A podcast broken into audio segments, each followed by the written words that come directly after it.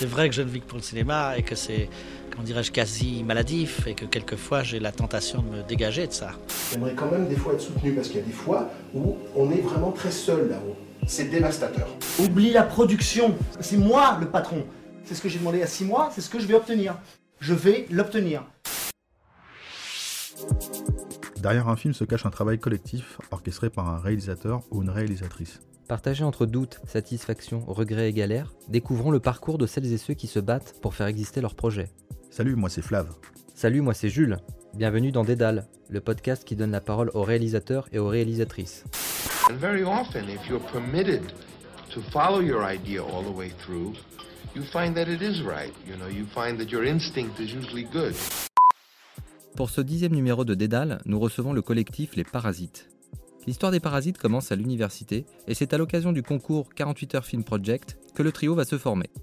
Ayant remporté plusieurs fois le 48 Heures Film Project, c'est naturellement que les trois jeunes amis officialisent leur chaîne YouTube et postent tous leurs projets, tantôt humoristiques, tantôt sombres. Au gré des partenariats, leur communauté prend de l'ampleur, leurs thématiques politiques et climatiques résonnent. Certaines vidéos atteignent plusieurs millions de vues, les parasites trouvent enfin leur public. C'est en 2019 que les trois garçons signent avec Canal+, L'effondrement. Une série de huit petits films de genre dystopiques qui plongent le spectateur dans le quotidien des humains après l'effondrement des institutions. Une manière pour le trio d'explorer leur thème de prédilection en y ajoutant le défi technique du plan séquence. Chaque épisode est réalisé en un plan. Sortie fin 2019, la série rencontrera un succès d'estime tout en faisant un étrange écho à la crise sanitaire et économique engendrée par la Covid-19 durant l'année 2020. Les Parasites livrent des films réalistes et sombres et tentent d'éveiller chez les spectateurs une réflexion sur notre mode de vie. Écoutons l'histoire de L'effondrement. Salut Jules. Euh, salut Flav. Salut Guillaume. Salut tous les deux. Salut. C'est parti Euh, tu... Qui êtes-vous, les parasites? Alors, euh, en fait, oui, peut-être je précise avant. euh, donc, Guillaume, tu es seul. Tu vas donc représenter tes compères, donc euh, Jérémy et Bastien. Donc, euh, bah, voilà, le porte-parole aujourd'hui. Donc, je- nous t'écoutons. Qui, qui êtes-vous D'où venez-vous Et quel est votre parcours? Alors moi, moi je suis Guillaume Desjardins, je suis auteur-réalisateur et en effet euh, j'aurais dû être là avec euh, Jérémy Bernard et Bastien Huguetto avec qui je coécris et je co-réalise et avec qui aussi on forme un trio qui s'appelle Les Parasites, donc un trio d'auteurs-réalisateurs. On s'est rencontrés en école de cinéma et, euh, et en fait on a continué, enfin on est surtout né sur internet grâce au concours vidéo Faire un film en 48 heures. Et on en a enchaîné euh, pas mal, puisqu'on en a fait euh, deux une année. Ça nous a motivé à en faire toutes les villes l'année d'après, même les 48 heures non officielles. Et en fait, les vidéos, on les mettait au fur et à mesure sur, euh, sur YouTube, sans penser que ça allait devenir une chaîne qui allait être suivie, puisqu'on faisait pas particulièrement de la comédie, on pensait qu'il y avait que ça qui marchait sur Internet. Et, et finalement, si, on commençait à avoir un petit public. Alors, je pense le réseau des 48 heures qui commençait à nous connaître, vu qu'on était, on le faisait tout le temps. Et, euh, et voilà, et après ça a pris au final, et on a eu surtout un énorme coup de pouce de Doc7 qui, a une chaîne, qui avait une chaîne à l'époque qui était à 700 000 abonnés, et qui a parlé de nous et qui nous a fait prendre 100 000 abonnés en, quelques jours. Quoi. Donc ça a un peu tout changé à ce moment-là. Est-ce que vous êtes euh, retrouvés euh, tous les trois en fait grâce à des influences cinématographiques communes Non, clairement, ouais, on a des, des influences communes et je pense que c'est ça qui a fait qu'on a réussi à fonctionner assez rapidement ensemble dans l'écriture et tout. ouais. Je pense que si on n'avait pas les mêmes envies ou les mêmes euh, références, euh, même si on n'a pas particulièrement forcément exactement les mêmes références, on a les mêmes envies en fait. Donc, euh, Ouais. donc ça roule plutôt bien. ouais. Le Ouais. collectif, il est né euh, lorsque vous étiez à l'école? Non, pas du tout. Il est né vraiment euh, Pour le 48 heures Pour le 48 heures, ouais. En fait, euh, Bastien, il était une année en dessous de nous avec Jérémy. En fait, avec Jérémy, on était dans la même classe en réalisation. Et euh, Jéré- euh, Bastien, lui, il était euh, comédien. Et on, l'a, on a commencé à bosser avec lui vraiment après euh, l'école. Et ouais, c'est pendant le 48 heures qu'en fait, on s'est découvert et que dans l'urgence et tout, on s'est rendu compte qu'on fonctionnait bien ensemble. Et c'est comme ça que ça a pris, quoi. D'accord. Ouais. Est-ce que tu te, tu te rappelles quand est-ce que vous avez décidé de vous appeler les Parasites? Ouais, ouais, on s'est. Bah alors, c'est le premier 40 heures, 48 heures où je me suis inscrit. Euh, je me suis dit, on va nommer l'équipe les Parasites parce qu'on va pas faire ce concours pour le gagner, on va le faire pour s'amuser. Donc, comme. Enfin, surtout à Paris, c'était, euh, l'inscription était à Paris. Il y a un vrai esprit de compétition quand même dans le 48 heures à Paris et euh, qui peut foutre la pression et qui. Et du coup, cette envie de d'être un parasite du concours, c'était. ça vient du fait que l'année d'avant, ou je sais plus, un non, si, ouais, l'année d'avant, j'avais participé avec plein d'amis euh, avec la prétention de gagner. Et on avait fait, on n'avait même pas rendu le film, c'était, un échec total, le son était inexploitable et tout. On avait fait 12 minutes au lieu de 7 max, enfin bref.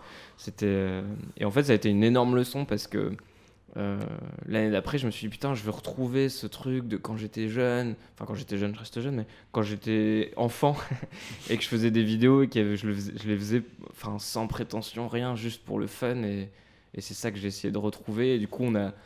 J'ai bah, proposé à Jérémy, à Réa qui, ne vient pas de ce milieu, à Sam qui est comédien, Samuel Durana, et puis à Arnaud Barré qui, euh, était aussi comédien. Et du coup, on était une toute petite équipe de 5 et on l'a fait sous le nom Les Parasites. Et en fait, on l'a fait tellement euh, à l'arrache. En plus, on est tombé sur un genre qui nous a bien plu puisque c'était fun footage. Donc, ça me libérait aussi de la contrainte technique et tout. On s'est dit, ok, on peut tourner un peu à l'arrache, ça fera partie du, du délire. Et, finalement, on s'est retrouvé en finale à Paris euh, et à avoir le prix de la meilleure réalisation. Et en fait, euh, même avant de savoir qu'on était en finale, il y a Olivier Dussault, l'organisateur, qui avait vu notre film et qui avait dit, ah les gars, si vous voulez, il y a le 48 heures de Lyon dans deux semaines et je me, je me suis dit allez vas-y on le fait du coup on a gardé le nom les parasites et c'est là où on a commencé à bosser avec Bastien et, et voilà tous, les cours qu'on peut voir sur votre chaîne, finalement, vous êtes toujours dans une économie euh, vraiment réduite. Il n'y a jamais de. Finalement, vous êtes toujours un peu sur la débrouille, quoi. C'est votre, c'est votre truc euh, Ouais, je sais pas si on peut dire c'est notre truc, mais oui, on a commencé comme ça. Après, sauf bien sûr la série, euh, la dernière, qui est sur la sur la chaîne qui s'appelle L'effondrement, où là, il y a eu du financement de la part de Canal+. Mais, mais non, ouais, sinon, on a toujours fait... Bah, on, a cru à un moment que grâce aux abonnés, etc., on allait pouvoir financer nos, nos courts-métrages avec les financements de YouTube, enfin avec la publicité, les revenus publicitaires de, YouTube, mais en fait, euh, tu te rends vite compte que c'est ridicule, qu'on ne pourra jamais financer euh, euh, ouais, complètement avec les revenus de la publicité, en tout cas sur YouTube. Du coup, du coup ouais, c'était un. Je sais pas si on peut dire c'était un parti pris, parce qu'on n'avait peut-être pas forcément d'autres choix que de faire nos films comme ça, mais. Puis on n'a pas forcément, on n'avait pas la patience non plus d'aller démarcher des boîtes de prod, allaient pouvoir nous chercher des financements, etc. Donc on avait une idée, on, avait envie de la tourner dans la foulée, de la diffuser, surtout quand, vu qu'on avait une audience, on se disait putain, nos films ils vont être vus quoi. Et du coup, c'était. On a, comme, on a créé un Tipeee pour essayer d'avoir un peu de financement, mais plus pour nous aider à défrayer, que ce soit les repas de tout le monde, euh, les costumes, les accessoires, les décors, etc.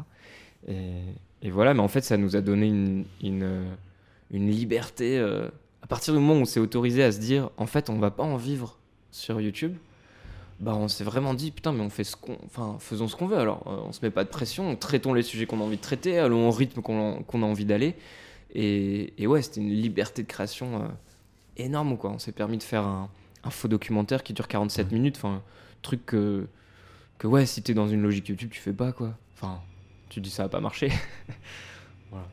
vous aviez des jobs des jobs alimentaires en parallèle? Euh, ouais, bah, il y a Jérémy qui, était, euh, qui a fait beaucoup de, de régie euh, sur, des, sur des films, des séries télé, etc. Bastien qui, qui jouait à droite à gauche et moi je faisais de la vidéo de commande, j'avais monté ma boîte et je faisais des vidéos de commande pour entreprises, donc des petites pubs ou des, des petits reportages, des choses comme ça. Alors ça peut vite dégoûter du milieu et c'est le switch qui a pas été facile en fait de s'autoriser à se dire, j'arrivais pas en fait à combiner les vidéos de commande et, et ouais, la, création, mes propres créations. Et, le choix de se dire, putain, il faut que j'arrête complètement les vidéos de commande pour mettre full sur mes, mes créations, ça a, été, ça a été pas facile parce que ça a fait flipper, quoi. C'est-à-dire que tu t'es quand même jeté, euh, enfin, t'as pas attendu l'opportunité euh, Si, si, bah en fait, c'est grâce aux 48 heures. les 48 heures, ça dure qu'un week-end, donc en fait, ça c'était le seul moyen que je trouvais pour arriver à faire mes créations. C'était de les faire en un week-end, quoi.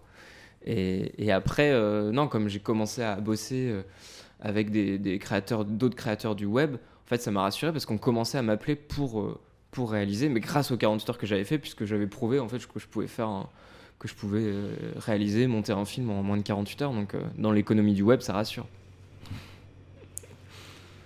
Et d'ailleurs, il y avait déjà des envies de, de, de technique, j'ai envie de dire, parce que comme j'avais vu un des, un des films en 48 heures qui avait été fait en, en plan séquence, et donc, du coup, je sais pas comment c'était.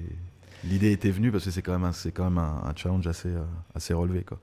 Bah, elle est venue. Euh, elle est venue bêtement. On a été voir euh, avec Jérémy, on a été voir Victoria en salle, donc un film allemand qui est, dure 2h20 de vrais plans séquences, et on est ressorti de là.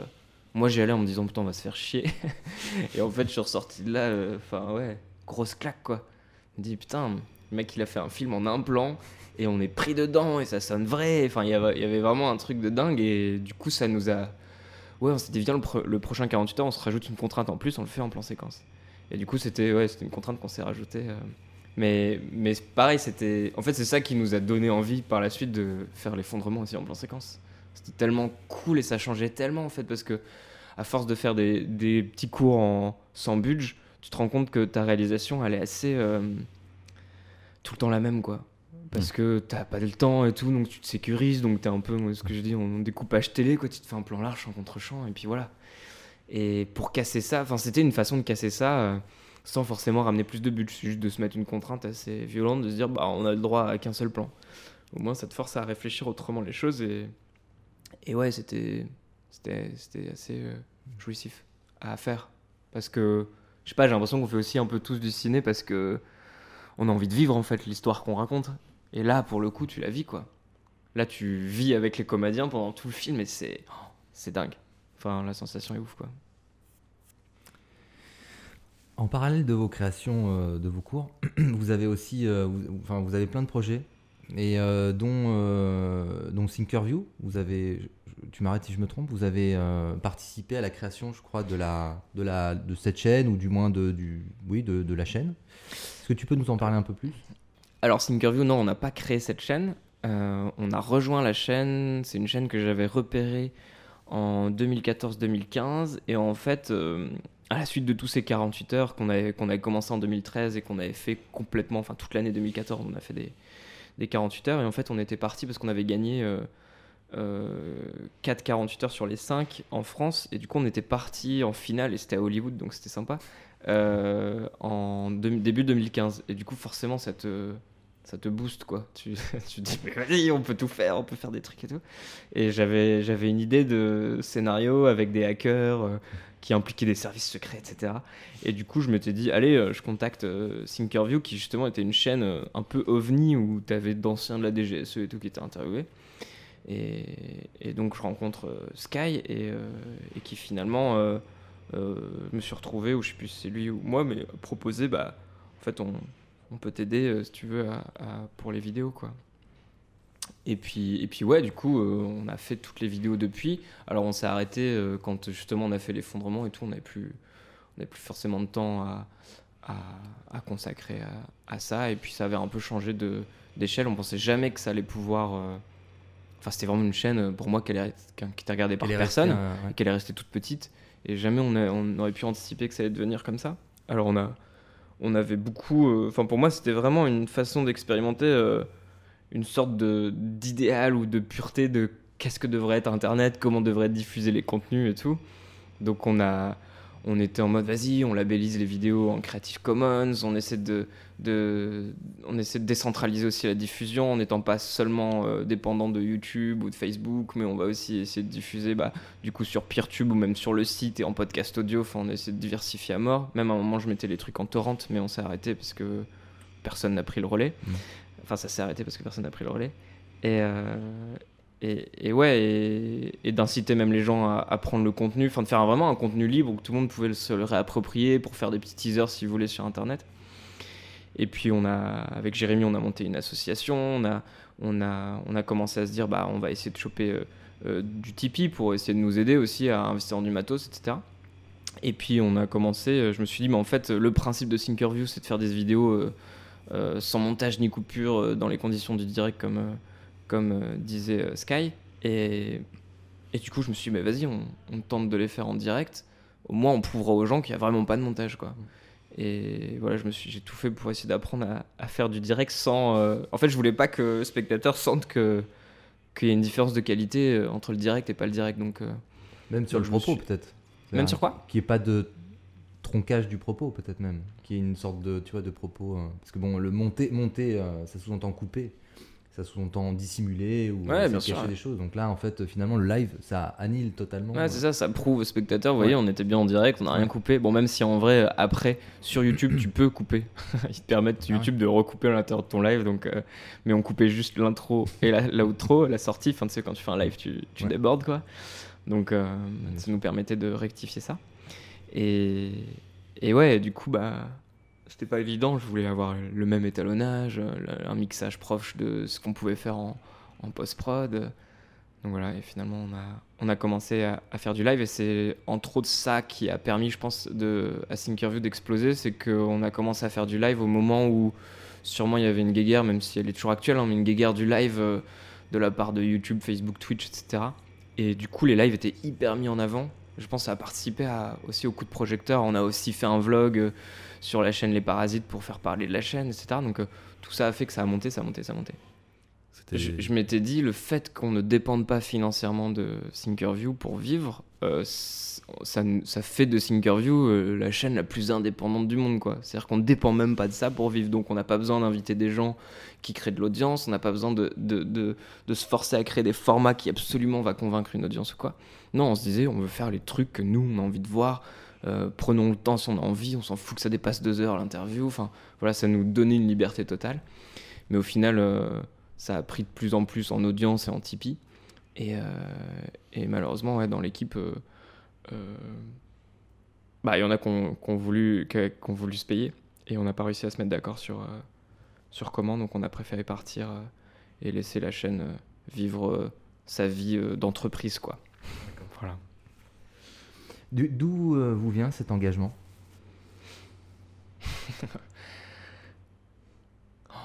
je pense que ça remonte à, petit, mais même tous les trois, hein, que ce soit Bast et Jérémy. euh, Moi, je me souviens même petit, enfin, je sais pas, depuis qu'on est petit, on nous rabâche que on va pas dans la bonne direction, qu'il faut être écolo, que. Enfin, tout ça. Et, et je me souviens même être petit en me disant, mais pourquoi on fait rien? Je me souviens euh, euh, que l'actualité, c'était, ouais, il y a un trou dans la couche d'ozone et tout. Et quand j'étais petit, je me disais, bah. bah, allons boucher le trou, je sais pas, remettons de l'ozone dans le trou, puis voilà. Et je, m'étais même noté sur un tableau euh, plus tard. Enfin, ouais, je me voyais euh, monter une entreprise. Enfin, je sais pas pourquoi j'avais ça dans la tête, mais en mode, ouais, plus tard, je monterai une entreprise. Et puis, sûrement parce que mon père m'avait mis ça dans la tête, j'en sais rien. de- de- D'être entrepreneur, tu vois. mais monter une entreprise, ça ça s'appellera Save the World. Alors, j'avais pas encore conscience de de la réalité économique du monde, tu vois, mais, mais ouais. Bon, après, je sais pas si c'est ça, mais oui, je pense que j'ai toujours été sensible à ça, et j'en sais rien. euh. Tu penses que le- l'effondrement, finalement, c'est un, enfin, c'est un peu la- ce qu'on vit aujourd'hui, c'est un peu l'étincelle? Parce que bon, tu, tu te gardes encore de, de partir dans des, dans des prédictions? Euh, comment ça, tu peux euh, Est-ce que là, le contexte qu'on vit aujourd'hui, le contexte un peu particulier, tu penses que c'est un peu l'étincelle? D'un futur effondrement, ouais. Non, je pense qu'on est en train de s'effondrer. Je pense qu'on est dedans. Euh, Enfin, c'était un peu. En fait, quand on a écrit, bon, ça fait souvent partie des, questions des journalistes qu'on a eu euh, suite à ce truc-là. On nous prend pour des. Des, ouais, des gens qui prédisent l'avenir, etc. Mais nous, on a fait que se nourrir de travaux de gens qui font ça. Et, euh, et du coup, non, c'est plutôt à eux qu'il faut poser les questions. Mais nous, on a créé un effondrement euh, qui est rapide parce que, euh, parce qu'il, pour les besoins de la narration et tout, que ce soit pas chiant pour le spectateur, on a besoin d'un truc qui se casse la gueule d'un coup et qu'on suive ça. Mais on est conscient que, que dans la réalité, euh, peut-être c'est probable qu'un jour il y a vraiment un point de rupture parce que justement le système est à bout et bam, ça casse et, voilà. Mais ouais, non, je pense qu'on a plus la croyance d'un effondrement plutôt lent et qui est déjà en cours. euh, On va dire, il y a un effondrement de la biodiversité, etc. En fait, on est, déjà dans, un, dans une sorte d'effondrement euh, assez lent. Et finalement, ouais, le Covid euh, prouve que bah, le système est quand même hyper résistant. Alors peut-être qu'il résiste à coup d'injections euh, massive euh, massives d'argent et tout, et je sais pas comment on va en sortir, mais, mais ouais, c'est impressionnant. Et limite, c'est ça qui, qui, moi, aujourd'hui, me fait peur. C'est même quand on écrivait la série, on se disait, finalement, c'est pas tant l'effondrement qui nous fait peur, c'est plus euh, le fait que les gouvernements et les, les régimes politiques euh, se durcissent et fassent tout pour maintenir ce système coûte que coûte, quoi. Et du coup, qu'on glisse doucement, et on peut l'observer, quoi, vers des régimes de plus en plus autoritaires. euh. et ouais, ça, ça, ça, ça fait flipper. ouais. On va se laisser encore un peu de temps pour vraiment s'effondrer. On a des films à faire encore. Ouais. On fait Ah bah tiens, il y a Jérémy qui vient d'arriver. Eh, salut Salut, ça va? Salut Ouais, ça Jérémy. va et vous? Salut Jérémy. Comment est née l'idée alors de la série? Comment est née l'idée Mais bah, je crois que comme. Bah, je pense qu'elle est née un peu naturellement avec toutes les interviews qu'on avait pu faire, avec, euh, avec même les sujets qui nous intéressaient, etc. Qu'en fait, on voyait un peu pas d'issue à, à la direction prenait le monde et on avait envie de nous de voir une, un film ou une série qui traiterait de l'effondrement de notre civilisation, mais de façon euh, la plus réaliste possible. Et, et voilà, ouais, on a eu l'idée de six épisodes à la base et, et au final on en a tourné. euh, on a tourné un en mode court métrage sans, en oubliant la série. Et c'est une fois qu'on l'a tourné qu'on s'est dit tiens, euh, et si on réécrivait toute la série pour qu'elle puisse être faite en plan séquence? Donc vous avez tourné déjà un premier euh, épisode, donc qui était euh, l'épisode du euh, La de station la service. station-service, voilà. Ouais. Donc celui-là, vous l'avez fait avec une économie réduite, c'est ça? C'était un peu votre pilote? Ouais, c'était euh, notre pilote, euh, mais qui n'était pas un pilote à la base. C'était vraiment un court métrage pour notre chaîne, qui est devenu un pilote qu'on a refait après euh, avec Canal. Et on l'a fait avec nos propres moyens, ouais, donc c'était très peu cher. Tout le monde bénévole. Ah ouais, D'accord. d'accord. Et du coup, alors, comment est arrivé donc Canal Plus là-dedans? Est-ce que c'est bah, en- différents contacts? Ah oui, on avait, on connaissait des gens par canal de, tu sais, euh, par tous les projets qu'on avait pu faire, euh, par les rencontres qu'on avait eues, et en fait, euh, en réécrivant la série, on s'est dit mais est-ce qu'on l'a fait pour notre chaîne ou est-ce qu'on proposerait pas pour une fois à, des, des gens? Et on a proposé à France Télé et à Canal et euh, au final on est parti avec Canal mais ça s'est fait assez naturellement. Ils ont vu le pilote et, et nos pitchs et c'était ok quoi. À partir de là, on a commencé à écrire. Com- comment ça se passe euh, l'écriture chez vous? Comment vous, ouais, quelle est votre manière d'écrire? Bah, on est trois. Là, pour l'effondrement, on était vraiment euh, tous les trois avec le même pouvoir de décision et la même chose à la réalisation.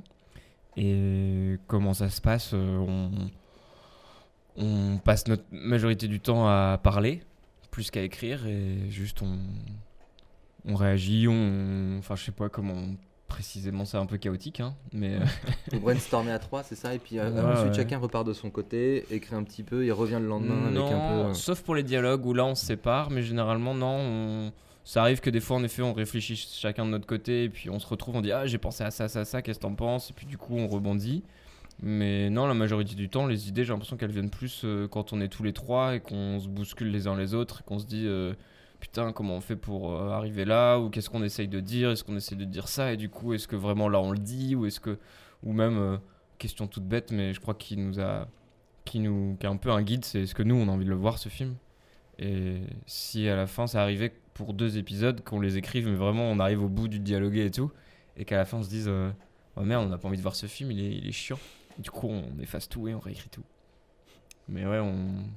Enfin, je pense qu'on passe beaucoup de temps à se dire qu'est-ce qu'on a envie de dire? Enfin, qu'est-ce qu'on a envie de faire passer comme, comme réflexion, comme questionnement? Est-ce que ça, ça a beaucoup changé par rapport à ce que vous écrivez quand vous écriviez tous les trois euh, pour les films en 48 heures ou, ou ce que vous faisiez en fait avant euh, ou c'était en fait une simple continuité euh? Ah oui, euh, bon, on se posait pas ces questions de sens euh, avant. Et même maintenant, euh, je sais pas si c'est trop, mais en tout cas, on se pose vraiment la question du sens, même avant d'avoir l'histoire presque. Du coup, ça, ça bloque beaucoup de choses parce qu'on doit être sûr et après, on repart sur une histoire et forcément, ça modifie. Puis nous-mêmes, dans notre vie, euh, euh, quand tu traînes pendant très longtemps une idée, euh, tu changes aussi, ta mentalité change et du coup, c'est Ouais, c'est un peu plus compliqué. Mais, mais avant, non, on se posait pas cette question. Puis en 48 heures, t'as pas le temps. Tu t'écris et puis euh, Oui, voilà. c'est- tu mettras du sens forcément. En fait, on nous a conseillé, on nous a dit ça récemment aussi. Une scénariste euh, qu'on a interviewée qui dit arrêtez de vous poser la question du sens. euh, Vous en mettrez dans votre film et vous allez le trouver forcément. ouais. Oui, le, le sens surgira de lui-même de Ouais. l'histoire qu'on raconte, quoi. Ouais. Limite, le sens nous appartient pas. Enfin, mais oui, c'est intéressant ce que tu disais de. On s'est rendu compte que à vouloir creuser des sujets, du coup, on les creuse, on trouve notre propre réponse, et du coup, ça nous intéresse plus. Et du coup, on veut passer à un autre sujet, mais le problème, c'est que c'est le sujet de notre film, donc du coup, le sujet, il évolue, et en fait, on- il faut arriver à trouver un sujet un peu quasi inépuisable ou un truc qui qui est pas tant dans la recherche d'une réponse précise, mais plus dans dans ouais, je sais pas. euh, D'ouvrir un. envoyer ça à, à la gueule du spectateur, j'en sais rien, mais ouais. On n'a nous-mêmes pas encore trouvé euh, vraiment euh, Ah bah c'est bon signe, coup, euh, voilà, c'est une manière d'explorer. nous-mêmes. Euh, vous, a- vous aviez déjà en tête euh, un nombre de, de- Enfin, comment vous avez déterminé le nombre d'épisodes? Euh, J'imagine il y, a- il y a eu un peu le budget, mais est-ce qu'il y a eu d'autres. Bah, c'est Canal en fait. Euh, Enfin, nous, on, était, on avait six idées de pitch dont on était sûr. Et après, euh, on avait plein de petites idées, mais c'était les six qui nous convenaient. Et euh, Canal a dit, Ariel Saraco de la création originale, nous a dit euh, ce serait bien 8. Et euh, du coup, on en a écrit deux de plus. C'était aussi simple que ça. ouais. Et on vous a jamais euh, imposé un co-scénariste ou quelqu'un euh, pour Non. chapeauter Non, en tout cas, sur l'effondrement, rien du tout. Non, non, on a fait ce qu'on voulait. Ariel relisait les textes, mais très peu de retours. en tout cas, on, on en avait assez discuté avant. Elle nous faisait assez confiance pour que ça, ça roule, quoi. Et les, les seuls doutes qu'on a eu sur certains scénarios, on discutait et, et c'était OK après, ouais. Non, on était complètement libre on a fait vraiment tout ce qu'on voulait. ouais. Est-ce qu'il y a une idée qui vous a posé plus de problèmes qu'une autre, enfin, ou même un- à l'écriture? Bah, le hameau et l'émission, c'est les deux épisodes qu'on a réécrits euh, euh, de zéro. La centrale aussi était pas, était pas facile à écrire. Mm. Et qui est pour nous un, un des scénarios les plus faibles. Euh, En termes d'écriture, tu veux dire? Ouais, en termes euh, narratifs, ouais. Bah, du, Le- du coup, général, ouais. Ouais. Enfin, ouais. Mais le, le sujet nous plaisait, mais il, était, il est très dur à traiter en, en moins de 20 minutes et euh, en étant proche des personnages et sans avoir de budget, quoi. Parce que là, clairement, on, on a dû rester loin de la centrale parce que Ouais. juste on n'avait pas de centrale. Voilà. Donc, euh, écrire un truc où le l'antagoniste principal, on, on l'approche jamais, c'est compliqué quand même. Donc voilà, et puis après, le, le hameau et l'émission, le hameau, c'était vraiment parce qu'on voulait traiter du sujet de l'entraide. Et on s'est perdu dans la première version à vouloir vraiment traiter de l'entraide et du coup à en faire un film un peu chiant où euh, on, est, on était du côté euh, euh, bah, du village qui accueillait les, les réfugiés, quoi, les migrants. Et en fait, du coup, on était au cœur du débat plutôt que d'être avec ceux qui craignent le plus, c'est-à-dire les, les migrants. Et c'est à la toute fin qu'on a tout inversé. Final, les- tout l'épisode n'était qu'un gros débat de qu'est-ce qu'on fait, on les accueille ou pas. Et du coup, en plan séquence, ça n'avait même pas de sens de faire ça en plan séquence. Enfin, plan séquence, euh, donc on essayait artificiellement un peu de rajouter une, une urgence et tout, mais ça marchait pas. Enfin, et c'est vraiment une fois qu'on a tout fini, parce qu'on était vraiment bloqué sur notre idée, il faut parler d'entraide, il faut parler d'entraide, qu'à la fin on s'est rendu compte que finalement pour parler d'entraide, il fallait aussi parler de son opposé, il fallait parler de chacun pour soi. Ouais. Et, et du coup, d'être du côté des arrivants, c'était vachement plus fort. Et l'émission, je sais pas si tu veux en parler, mais. Ah si, l'émission, on avait, euh, il n'y avait pas de, l'émission, il n'y avait pas de, de pas militants. C'est ça. hein? Il n'y avait pas de oui, militants. il n'y avait pas de militants. Le gars était invité sur le plateau et en fait, il allait faire son discours. Il y avait zéro urgence. Et là, on s'est dit que, bah, on se faisait un peu chier. et que, ouais, pareil, l'intérêt du plan séquence était peut-être moindre. Et du coup, on a rajouté cette histoire de militant, de quelqu'un qui prend la parole. Et euh, bah, c'est pas seulement qu'on a rajouté de l'urgence, parce qu'au final, euh, même pour le scénario, on a, on a une vraie personne qui s'engage et que personne va écouter. Que avant c'était quelqu'un qu'on invitait et puis dont on se moquait simplement. ouais. Donc on a essayé de rajouter cet enjeu-là, mais euh, avec le recul, pareil, euh, il y aura des trucs à changer dans l'émission. ouais, c'est pas. Ouais, quand même. Ouais. Bah oui, forcément, on a nos préférés, euh, ceux où tu dis putain, petit coup de magie, tout a marché, et puis, puis d'autres où, où forcément t'as des regrets. Il y, en a, il y en a un sur lequel vous êtes unanime et où vous êtes fier, enfin, bon, de manière générale, euh, à trois, quoi. Vous avez, on a bien en particulier. Oh ouais, plus d'un. Moi, j'ai l'impression l'aérodrome, Ouais. le hameau et l'île. Ouais, la retraite. Et la retraite, ouais, bien sûr. Ouais. Ouais, ouais. Là, c'est nos quatre où on est sûr qu'ils marchent. ouais. Mm. Mais on n'a pas de regret de. euh, La Ouais, station-service aussi. Oui, la C'est parce que la ouais. station-service, on l'a- comme on l'a tourné et retourné, on, on le connaît trop, mais. ouais. Bah, Lille, des regrets de, pour moi de, de Réal. Mm. Mais euh, sinon, après, on est très content du résultat. ouais. Enfin, de moyens Moyen. pour réaliser, quoi. Mm. De manque de prise, parce que le tournage était. C'était plus serré. euh. C'était le plus dur des tournages, quoi, qu'on ait vécu. Et puis aussi euh, assez exigeant, je crois, aussi techniquement. euh, sur cette- sur- enfin, l'épisode de Lille, quoi. Sur Ah le oui. bateau, machin. Enfin, Ouais, c'était hyper dur. C'était vraiment notre- euh, clairement le tournage le plus dur qu'on ait fait. Ouais. Ouais. Mais parce que île, parce que. Enfin, parce que bateau, parce que mer. euh, ouais, ouais, ouais. euh, euh, Météo. Ouais, il y a eu Mm. le sous l'eau aussi. Ouais. La météo, en vrai, on a eu du bol. Mais bon, des fois, ça secouait.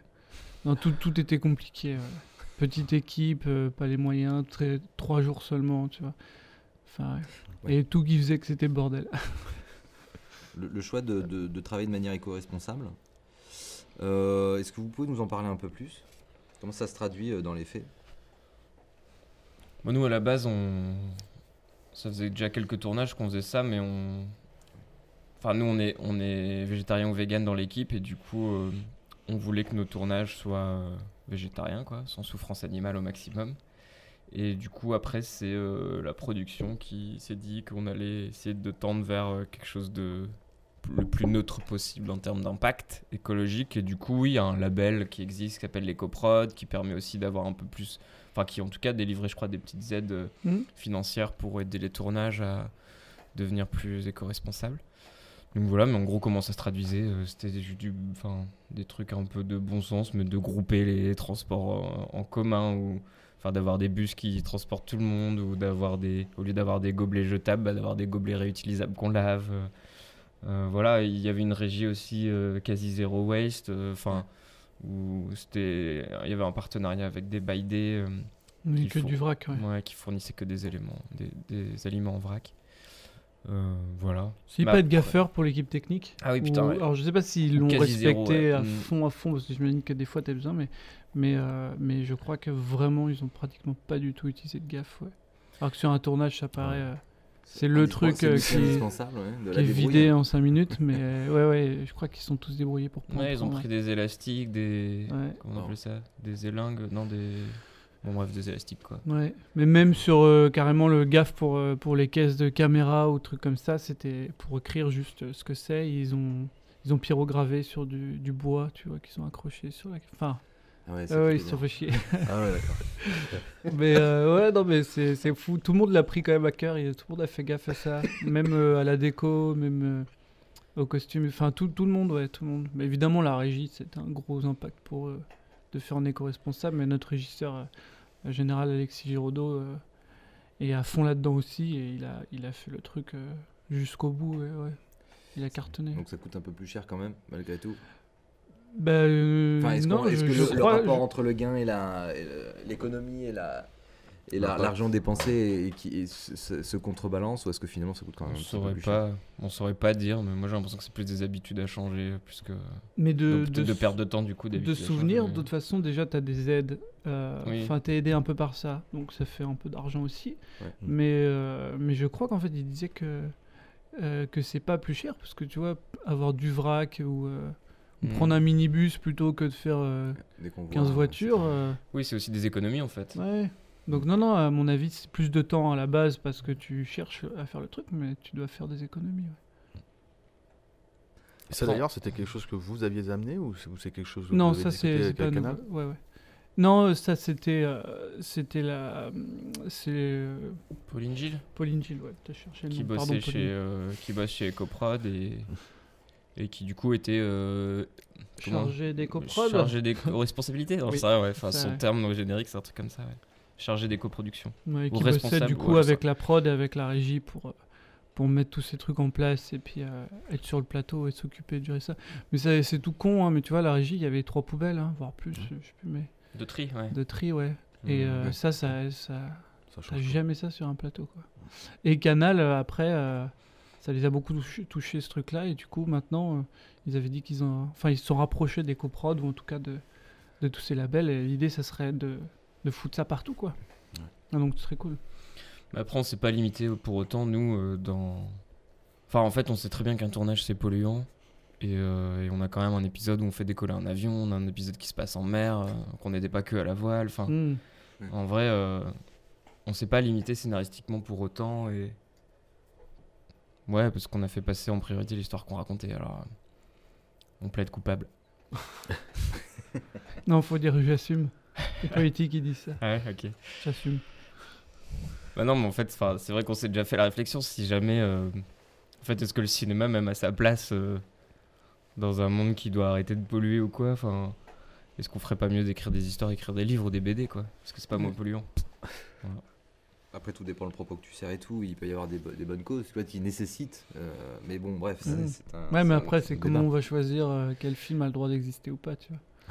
Bien sûr. Et Ouais. puis euh, le pur divertissement, est-ce qu'on peut, considérer que ça, Bah ouais. tu vois, bon, voilà, qui n'amène qu'on pas forcément un message euh, derrière. Bon, Est-ce qu'on peut vraiment mesurer aussi euh, ton impact à la fin et, Bah, c'est, positif euh, par rapport à ce que t'influences euh, Ouais.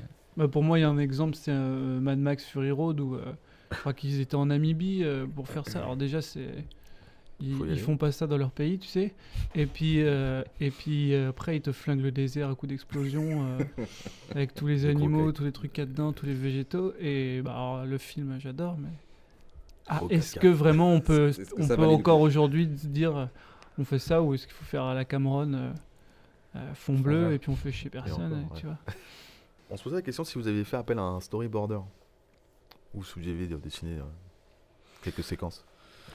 Non, on avait euh, dès le scénario, en fait, forcément on écrivait en imaginant le plan parce qu'il fallait que ce soit possible et ça faisait partie du rythme et de tout.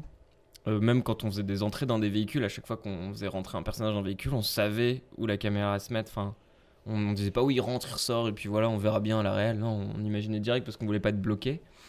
Et du coup, il y avait des moments aussi, euh, c'était plus des moments où là on savait qu'on serait en gros plan sur ça, où là on savait qu'il nous fallait un plan large pour vraiment voir la solitude du personnage sur ça. Et après, ça a été. euh, le plan a été trouvé parce qu'à chaque fois, avant de tourner, on allait en équipe réduite, et même pendant le repérage, qui nous a pris beaucoup de temps, on, allait tous les trois et, on filmait au smartphone, et en fait, on testait notre plan dans le décor. On a testé notre plan dans tous les décors qu'on allait visiter. Et donc, déjà là, on commençait à, à trouver des cadres, des choses, et puis après, pareil, on refaisait ce pré-shot avec euh, plus d'équipes qui pouvaient remplir tous les, tous les comédiens. Ils avaient chacun un scénar dans la main et on, faisait- on déroulait tout le scénario comme ça. Et après, comme ça, nous, ça nous per- permettait de revoir ça et de se dire Ah là, est-ce qu'il faudrait pas euh, changer de, de plan euh, Est-ce que tu peux pas passer par l'autre côté Est-ce que. Enfin voilà, on trouvait des, des trucs comme ça. et- Mais ça s'affinait à force des prises ensuite. ouais. T'avais fait les. Comment c'était le truc pour euh, faire les plans au sol aussi? Ah oui, mais c'était pas tant pour. euh, oui, c'était euh, Shot Designer. On utilisait ça, une appli euh, Mm. sur Android, iOS, enfin tout, je crois. Mais qui permet de faire des plans au sol. Et, mais ça nous servait plutôt pour indiquer au, à l'équipe technique euh, où est-ce qu'on passait. Qu'est-ce qui change dans le fait de passer d'un court fauché à une série avec un vrai budget? Comment ça se passe d'ailleurs quand on vous annonce le budget en vous disant voilà, il y a ça sur la table? Oh bah ça s'est pas fait comme ça. En fait c'est nous qui on était arrivé du coup à Canal euh, et France Télé avec un budget que nous on avait fait euh, Ouais. sur euh, sur l'épisode du supermarché. On l'avait chiffré. Si jamais nous on devait le faire nous-mêmes en fait. Et parce que euh, dans l'idée la série on s'était dit on va la faire coûte que coûte. Et s'il faut on la fera sur notre YouTube en demandant l'aide du CNC Talent, en faisant un crowdfunding etc. Du coup on avait chiffré pour se dire ok il nous faut combien si jamais on veut pouvoir payer tout le monde. euh, Et alors et faire ça bien. Euh, bon, on avait sous-chiffré de ouf, je crois qu'on avait chiffré euh, le supermarché à 80 000 euros. Mais, Mais je pense qu'on on aurait pu le faire à Ouais. 80 000 euros. Mais là, euh, donc je pense que c'est ça qui a dû rassurer aussi euh, Canal et France Télé de dire Ok, ils sont capables de faire ça à 80 000 euros. Sûrement qu'ils savaient que ça allait forcément nous coûter plus cher si on voulait respecter les, les règles. Mais, mais non, du coup, euh, au final, euh, ça a coûté beaucoup plus cher. Au final, on est plus autour de minimum 200 000 euros l'épisode. Donc, euh, 100 ou 200 200 000. 200, ouais. 200. Donc ça, ça c'est- c'était pas genre on vous met tant d'argent, c'était genre ok, vous pensez que ça vous coûte tant, euh, euh, bah on veut 8 épisodes et au final euh, c'est euh, c'est le budget est passé de 500 à 1 million. ouais. De la part de Canal, ouais. De la part de Canal qui euh, a bien vu que sur les premiers épisodes, c'était un pari de la prod de de se dire on aura plus d'argent et du coup on a commencé à tourner sans avoir le budget euh, total, non sans même n'avoir- avoir signé et puis ça et puis après Canal s'est dit ok bah il faut il faut mettre plus donc ils ont mis plus. ouais. Ils ont mis plus euh, en... à partir de quel moment en fait? Bah à partir du moment où la ont- station-service avait été retournée Hmm. et qu'il y avait déjà masse de budget qui avait été claqué et qui Ouais. voilà. Ils ont vu que ça partait trop vite quoi. Ouais. Mais c'était ouais ouais. Bon là il faudrait. euh, pas c'était pas notre stratégie à la base et au final euh, ça a payé dans le sens où Canal a mis plus d'argent mais la prod pensait continuer à avoir plus d'argent et on a continué à, à- ils ont continué à mettre beaucoup plus de budget. Donc nous on n'a pas on n'a pas pu gérer le budget comme on aurait aimé en collaboration vraiment avec euh, avec la prod. Et du coup du coup la série a coûté plus cher que le financement qu'on a eu. La prod s'est un peu retrouvée en galère Mais euh, ce qui est bizarre, c'est que vous avez l'habitude de fonctionner en débrouille, c'est en gros en claquant le moins possible, et là vous vous retrouvez finalement à claquer plus. Euh, c'est quoi qui vous a finalement. euh, comment, les verrous ils ont sauté, mais à cause. Enfin, à cause de quoi? Ah bah si, c'est... Tu vois, là, tout à l'heure, je disais, le, le pilote, euh, je crois qu'il nous a coûté 7 ou 8 000 euros, et l'épisode, il a dû coûter plus de 200 000. Mais euh, tu payes les gens, en fait. Ah oui. Et à partir de là, ça explose, mais euh, normal, quoi. Mais du coup, euh, grosse équipe, donc beaucoup de gens, euh, de la déco, euh, on bloquait les routes, enfin, tous ces trucs, en fait, c'est surtout tous ces trucs, hein. Technique, pareil, nous, on mettait très... Enfin, le pilote, on l'a fait... on avait été acheter des trucs chez genre Leroy Merlin, tu vois, pour la lumière qu'on avait collée au plafond. Mm. Et on fait bah, tout à l'économie. Et là, on avait tout, lumière, enfin tout quoi. Avec le camion pour transporter les lumières. Bah oui. Ah bah ouais, puis oui, la vraie équipe régie, euh, enfin ouais, euh, Ouais. de quoi nourrir tout le monde, payer tous les figurants, Oh, en fait ça monte super vite quoi. Euh, Comment s'est fait le choix de l'équipe technique? Premier assistant, euh, chef opérateur, ingé son. euh. Bon, bah, c'était soit nous qui amenions nos équipes avec qui on a l'habitude de bosser, ou alors la prod qui amenait euh, les siennes, mais c'était un- une combinaison comme ça. Comment s'est passé le casting Mal. On nous a imposé. Non, c'est pas vrai. non, euh, casting, bah on. On a remis évidemment tous les copains, copines. euh, Ouais. Tu vois, euh, on a essayé de caler tout le monde, euh, au moins dans un épisode. C'est l'avantage de, de faire huit petits courts-métrages en fait. Donc ça, c'était. On peut diluer les potes. hein. Bah ouais, ouais. Et, euh, L'idée c'était de retrouver tout le monde. Et puis après, euh, pour les gros rôles, on avait un directeur de casting qui nous a vraiment. euh, Michael Laguins, ouais, Michael qui été proposé par Canal+.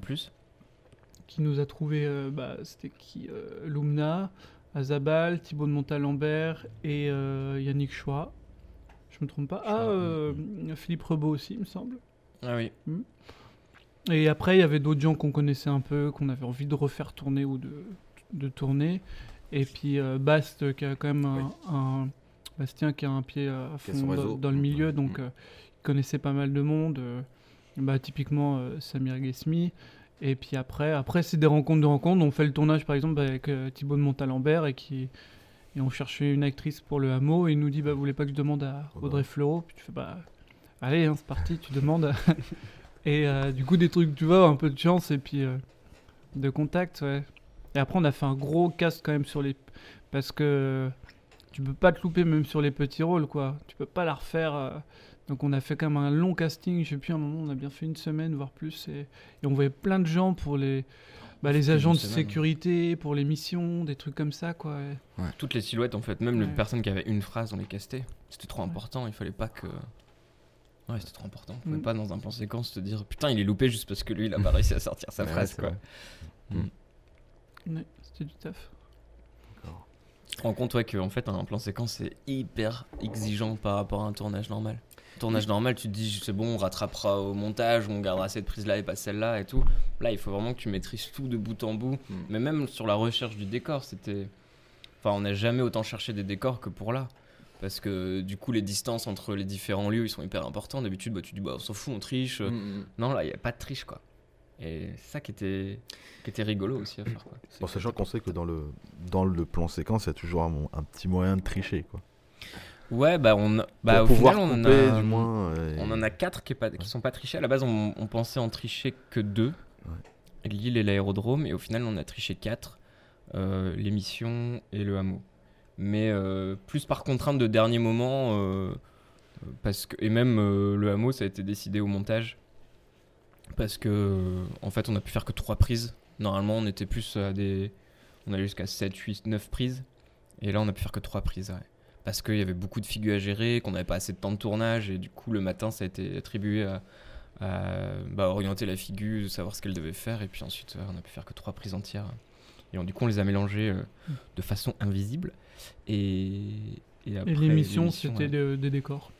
Enfin, les décors se raccordaient pas, on n'a pas le choix, quoi. En fait, on avait tout préparé pour que ce soit un autre studio. Mm. Et puis, euh, une semaine avant, je sais pas, ils nous disaient Ah, on n'aura pas ce studio-là, ce sera l'autre. et du coup, on a fait Ah merde, mais pour notre trajet, ça ne marche plus. Et du coup, euh, en fait, quand ils sortent de la régie, il y a une coupe qu'on voit pas, mais ils arrivent Ouais. pas. Il n'y a pas de plateau là, en fait. enfin, Ah, normalement, oui, ils devaient arriver dans l'autre plateau. Mm. Mais du coup, on a coupé dans le mouvement. ouais. Le, le- le choix du plan séquence, euh, alors du coup tu nous avais cité Victoria comme étant un film comme ça qui vous avait un peu inspiré, il y en a d'autres Et d'autres films un peu Children ça of Men, qui était Ouais. pour nous une grosse ref, euh, mais aussi Ah scénaristiquement. Et sinon. euh, Nos propres films. Nous nous non, inspirons euh, nous-mêmes. oui. Bah aussi Alfonso Cuarón, euh, Gravity. J'ai l'impression que c'était un peu une ref aussi, oui, même aussi. si. pff, même si, ouais, là, peu même rien à voir, mais forcément, ouais. mais oui. Non, oui, Couronne et. euh, Enfin.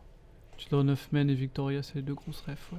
Et, et le, et le choix, alors pourquoi avoir fait ce choix finalement pour votre euh, film à vous? Pourquoi euh, voilà, vous n'avez pas choisi un découpage classique Bah parce que j'ai l'impression qu'on peut l'expliquer de plein de façons. Ouais. Mais hum, en fait, on, a, bah, on avait été voir Victoria à deux avec Jérém euh, au ciné. On est ressorti de là, on s'est dit putain, la claque, euh, en un plan, en un plan, il nous a fait un film de 2h20, je crois. Enfin, c'était. Alors que, en plus, euh, moi j'y allais en me disant on va se faire chier. En plan séquence de 2h20, ça va être chiant. Et en fait, toute la première partie quand même assez lente. Le film est assez lent à démarrer. Du coup, je me suis dit, ouais, bah, c'est ce à quoi je m'attendais, qu'on va un peu se faire chier dans ce film. Et à un moment, ça part et là, ça s'arrête plus. Et tu fais, ah ouais, ok. Et en sortant de ça, on s'est dit, viens, on refait un 48 heures en se rajoutant la contrainte de, de le faire en plan séquence. Et du coup, on a fait un qui s'appelle Vertige. Et, et en fait, c'était trop cool à tourner. Et, et un des six pitchs euh, qu'on avait écrit, il pouvait se faire en plan séquence. Et c'est comme ça qu'on s'est motivé à se dire, ah vas-y, c'était un défi, on va le faire. Et je pense que ça nous faisait du bien de faire euh, autre chose qu'un découpage télé euh, classique euh, de film de sans budget, où au final, t'as pas vraiment de choix de réal parce que bah, tu fais plan large, champ contre champ, et puis ça se jouera un peu au montage, puis tu tentes un peu des plans originaux, mais en fait, c'était une façon pour moi un peu pas chère, peut-être on se trompait, mais une façon pas chère de, de se forcer à avoir une réalisation euh, vraiment enfin assumée, ouais, euh, qui change quoi. Et de se mettre ce défi-là. Et puis après, on s'est trouvé des justifications de pourquoi c'était intéressant par rapport au sujet, parce que on traite quand même d'une d'une urgence, donc le, le plan séquence se prête vachement à l'urgence. On voulait traiter le sujet de façon le plus réaliste possible. Le fait d'être en plan séquence, du coup, euh, bah ça, ça appuie ce côté réaliste. Il n'y a pas de. on- on- Enfin, c'est drôle, on s'est vraiment rendu compte que ça avait un, impact sur le spectateur, même sur nous quand on a revu nos trucs. On s'est dit, Ouah, c'est plus intense que ce qu'on imaginait.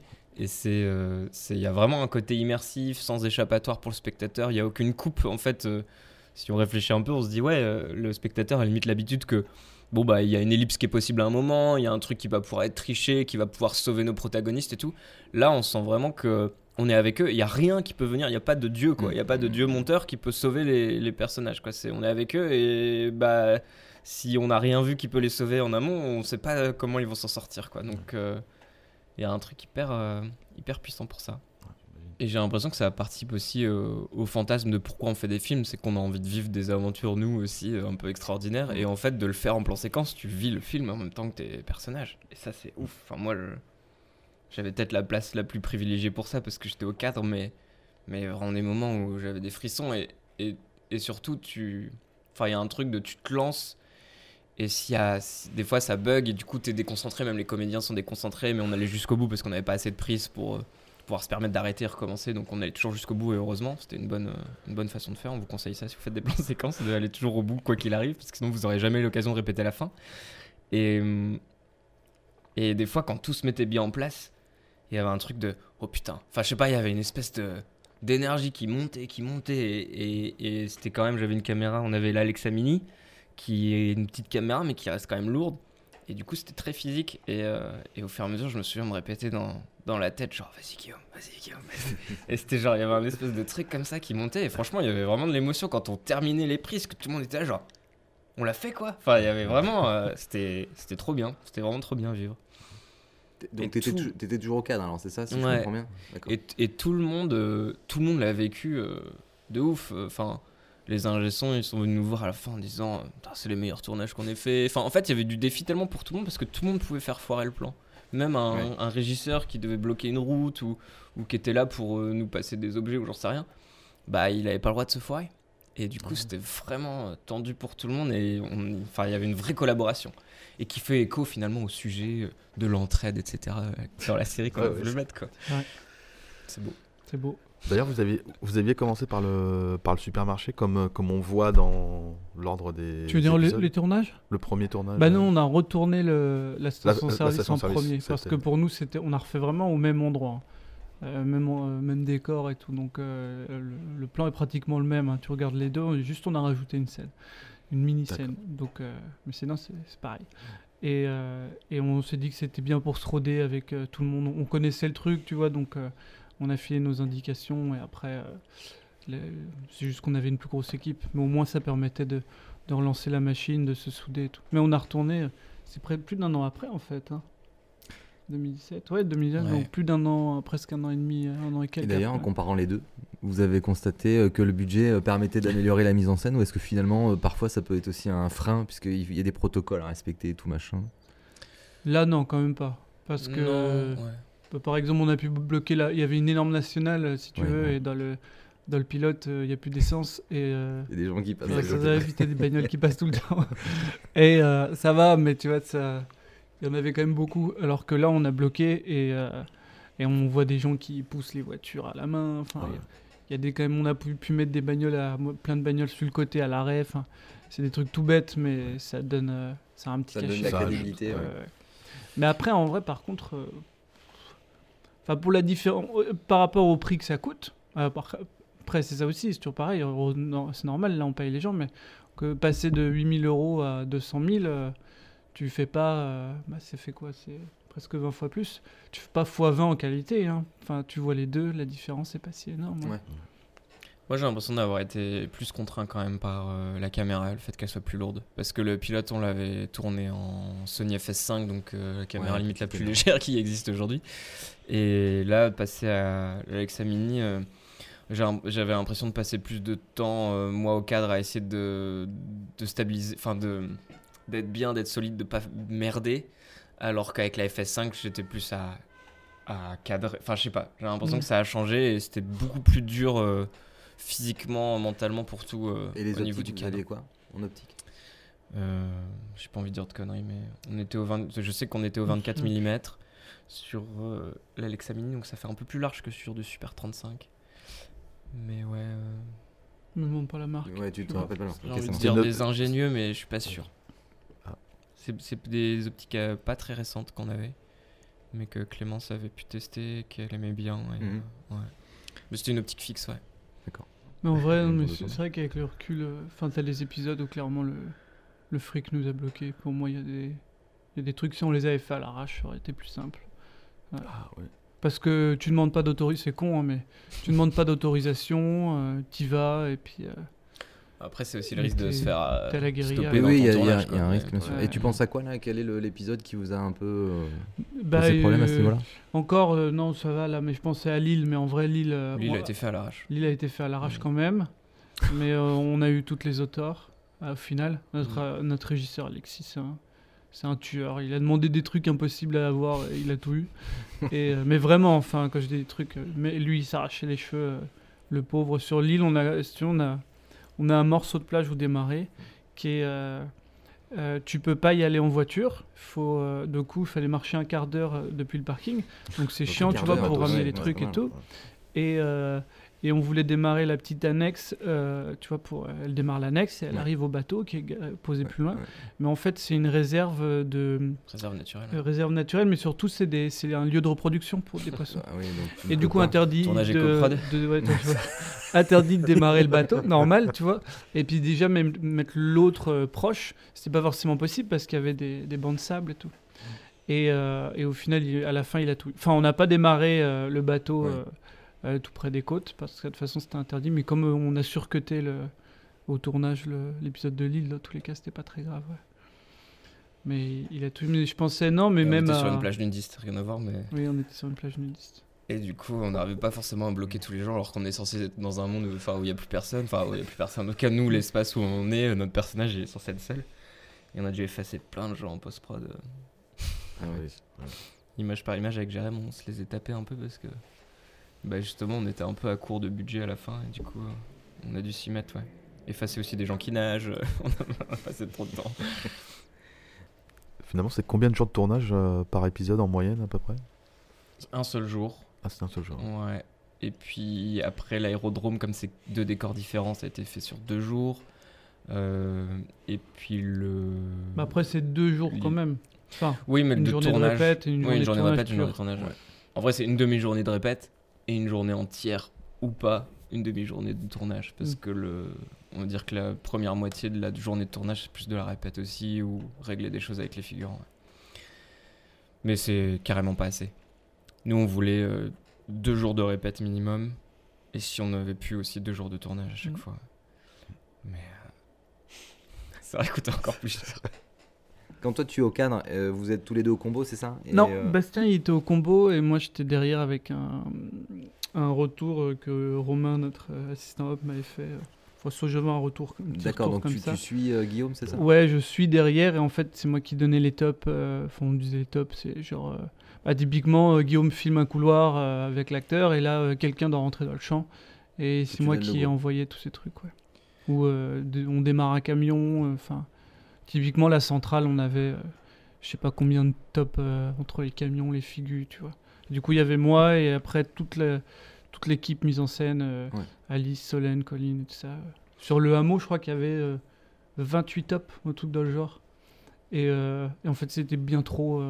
Enfin, moi, je, je- à la fin, heureusement, tout le monde connaît ces trucs, tu sais. Ouais. Et en fait, c'est non mais c'est hyper, c'est ouf. Mais ça doit être que- dur de se concentrer à la fois sur le, Bah le- ouais. le résultat final et puis de donner des tops. Ouais, c'est Je pense que Bastien super finalement compliqué, devait ouais. avoir le- le- la vue d'ensemble Ouais. sans être parasité par le.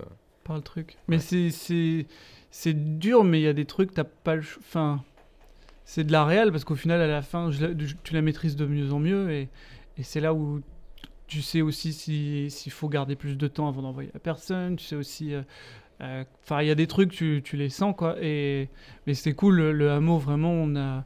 Léana, une, une stagiaire qui était avec nous, euh, j'ai oublié plusieurs fois de lui filer son top. Et c'était des trucs vraiment importants. C'est la petite qui dit Papa, papa, euh, il y a des médics et tout. Et, euh, et elle a toujours géré. Et je me dis Putain, merci. elle l'a fait, putain. Tu sais, il est, elle prenait. Je lui dis Vas-y, tu, tu m'attends pas, hein, faut y aller là, faut, faut gérer. hein, On n'a pas Parce que toi t'avais pas de liste sur toi, c'était que Si, j'avais une Ah, petite liste, une mais. liste, tu euh, la sortais pas quoi. Mais euh, tu t'as pas le temps, je cours Ouais. partout. Mm. Mais c'est rigolo, oui, on a fait. euh, je, je crois que c'est Romain qui avait fait un, un gif de, de, dans la maison de retraite qui avait filmé. Et tu vois Bastien courir. Du coup, derrière, il y a Guillaume qui, qui court avec la cam. Et là, tu vois tout le monde, tu vois. Machino, euh, Perchman. euh, euh, Toi, moi, euh, il y a Romain au point. On doit être 5-6 derrière, quoi, tu vois. À chaque fois, c'est. Armée. C'est ouais. Puis tout le monde se quête des fois, tu sais, si Guillaume tourne d'un coup. vers la... Enfin, ça arrivait rarement en général, mais, mais imaginons, tu sais, ça change de sens. Là, il va à gauche, alors qu'avant, c'était toujours par dro- la Ah droite. ouais, c'est arrivé une fois à la station Et service. il y a ça. tout le monde qui est en mode merde, qu'est-ce qu'on fait euh, en fait, je cours après quelqu'un et la personne euh, enfin, se- attrape le, bah, la personne qui est blessée ou qui est morte, même Ouais. au sol, en, a- en partant d'un côté ou en partant de l'autre. Et j'ai des figures qui me, qui me bloquent. Et du coup, euh, j'avais l'habitude de toujours tourner dans un sens. Et là, je tourne de l'autre. Et, Et je, là- et je me dis, ah, je vais voir tout le monde. Et je me souviens m'être dit, ok. J'avais monté la cam, tu sais, je m'étais dit, ah, je, je plonge, je pique à mort au cas où il y a des gens qu'on voit courir. Et au final, tout le monde a fait, est passé de l'autre côté. Mais je pense pas que c'est la prise qu'on ait gardée, mais. Non, c'était pas ça. Mais il fallait, tout le monde devait être réactif. ouais. Après, les, en vrai, les plans, ils étaient un peu toujours les mêmes. On l'avait Oui, et oui. tout, mais même Romain qui avait le retour, qui faisait le point, retour vidéo, des fois, il se mettait au bord de mon cas. J'étais en mode putain, Romain, tu me donnes aucune liberté, quoi. Il se mettait vraiment là. Il attendait que je, je passe et hop, et après, il allait dans un autre endroit. Ah, c'était des chorégraphies rigolotes. Ouais, c'était drôle. Il y a, des fois, il y avait plusieurs perchemans, tu sais. Mais Romain Ah se ouais. retrouve plusieurs fois dans le cadre. Oui. Genre dans la. Effacé, donc euh, numériquement. Oh, bah, il y a. Ah. Ouais. Le, le, le plus drôle, c'était la maison de retraite, quoi. Maison de retraite, c'était la dernière prise. Ouais. C'était une des meilleures. Et, euh, et là, à un moment, je suis Bast. Et Bast, il ralentit, je comprends pas pourquoi. Et là, j'arrive derrière lui et on découvre Romain en plein milieu du cadre de dos. et là, il se rend compte qu'il est dans l'image. Et hop, il court, il va se cacher. Et Bast, il s'est dit. En fait, on savait que c'était la dernière prise, on pouvait pas en faire d'autres. Donc Bast, il continue comme si, comme si de rien n'était, quoi. Et on finit la prise et on fait putain. En vrai, l'exploitable, mais il y a juste Romain en plein milieu à un moment.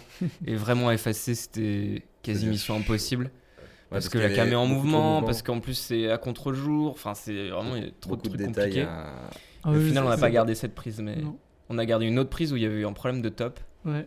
Ils Et, n'ont pas euh, entendu. Du coup, Ils- l'assistant. ils ont pas entendu Jérém. L'assistant était viré euh, sur le champ, j'imagine. non. Bah, c'était la... c'était pareil. C'était euh... Léana, notre stagiaire, qui. euh, qui- Mais là, c'est qui... qui en plus était en stress parce que du coup, elle pensait que c'était la prise foirée parce qu'on ne voyait pas les gens passer derrière la vitre.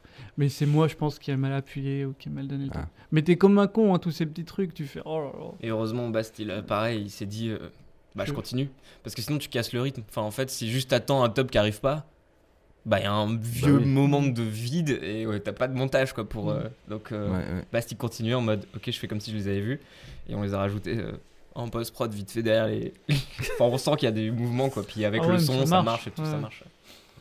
Au niveau du, de, des répètes, euh, qui est-ce qui donnait plus, plus ou moins la direction d'acteurs aux comédiens principaux euh, ou C'était tous tous les, tous les trois, je sais pas. Ouais, c'était tous les trois. Bon, en fait, à la fin, on avait un fonctionnement qui était pas mal euh, fluide, c'est-à-dire qu'on se regroupait à la fin de chaque prise, on listait nos retours et ensuite on se les répartissait. Donc que ce soit pour la déco, les tops euh, ou même le, le jeu d'acteur, euh, on se disait bah tiens toi tu t'occupes de tel euh, tel comédien, toi tel autre quoi.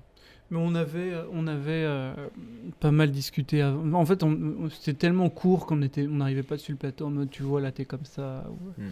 C'est, on avait déjà discuté avant. euh, on faisait une petite quand même, euh, même si elle était très courte, mais on faisait une, une lecture avec tout le monde. Et puis, euh, et puis après la journée de répète servait un peu à ça aussi, parce que on n'avait pas le temps quoi. Enfin, c'est, au final c'est deux jours et demi euh, grand max, tu vois, pour un épisode. Et avec les principaux, on se voyait quand même un petit peu avant. Enfin, on parlait beaucoup du perso et puis euh, de ce- combien on voulait qu'il fasse. On se coordonnait quand même pour éviter d'avoir euh, des retours contradictoires. euh. Enfin, c'est arrivé de temps en Oui, temps. c'est arrivé les premiers tours, forcément ouais. Ouais. que tu dis un truc à un comédien il te dit bah attends il vient de me dire l'opposé alors tu fais ok alors on va se mettre d'accord mais, mais à la fin on, on était plutôt euh, sur la même, long- la même longueur d'onde puisqu'on justement on se, on se mettait d'accord et ensuite on répartissait les retours et- bon, ouais, l'avion en plan séquence.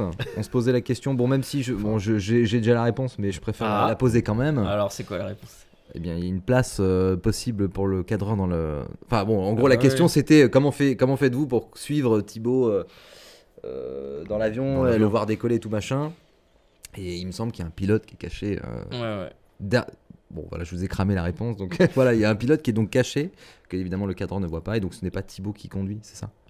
Ouais, bah en vrai, euh, alors c'était drôle parce que le matin, euh, donc on a tourné l'après, mais le matin, il y avait le pilote, euh, c'était son avion, c'était un moniteur, donc c'était plutôt rassurant d'avoir quelqu'un qui maîtrise vraiment son truc et qui, qui a donné un peu des cours à, à Thibaut quand même pour décoller, tout ça, bah, pour qu'il pour, sache euh, en fait ouais. euh, Quoi, quoi comment allumer le moteur, Ouais. enfin en fait que ce soit crédible à l'image.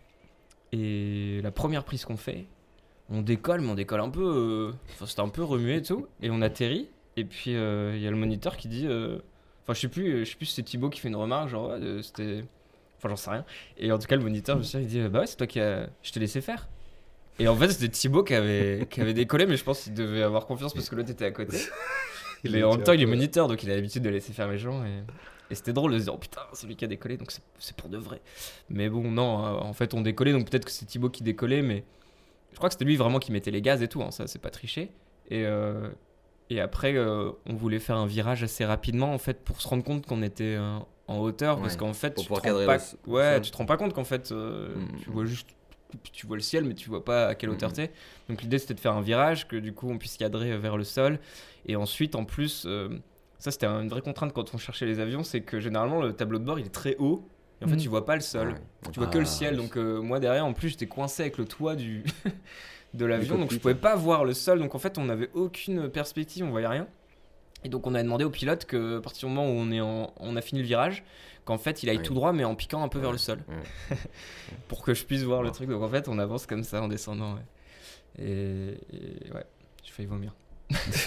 Bah, carrément, ouais, enfin, franchement, ça doit être quelque chose. Non ouais, au bout de quelques prises quand même, j'étais un peu barbouillé, mais je sais plus si j'avais pris un, un Ouais. Modoc ou pas. Ouais. Bon, je suis sensible aussi.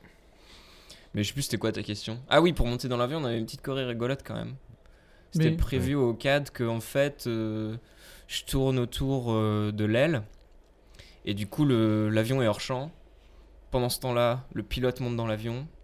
Euh, on m'ouvre euh, le coffre à l'arrière, enfin on m'ouvre les places Ouais. arrière et on me met un cube pour que je puisse monter sur l'aile et ensuite. euh, Et en fait, c'est le seul euh, moment où je passe la caméra à quelqu'un. C'est-à-dire que je, je monte sur l'aile, je suis accroupi. Là, je passe la caméra à Ben qui était machino. Je m'installe à l'arrière, je reprends la cam Et là, il monte dans l'avion et ouf, je fais rentrer la cam dans l'avion. euh, Donc t'étais assis à côté du moniteur, enfin de la personne qui pilotait, c'est ça?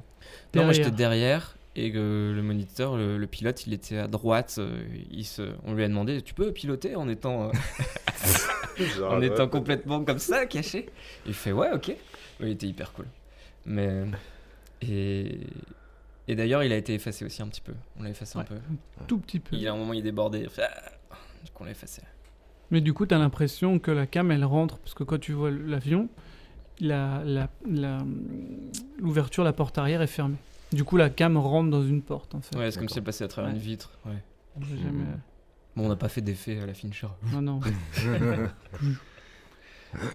Et d'ailleurs, qu'est-ce qui s'est passé en fait? Parce que j'ai- vu le making of et euh, euh, il semblait qu'il y avait, il y avait un, petit- un petit souci au moment où vous vouliez partir, je crois, avec l'avion ou au tout début. En fait, tout le temps avec euh, l'avion. Ah, tu le veux dire- montage coupe et en fait, on ne sait pas comment ça s'est ça, ça s'est réglé en fait.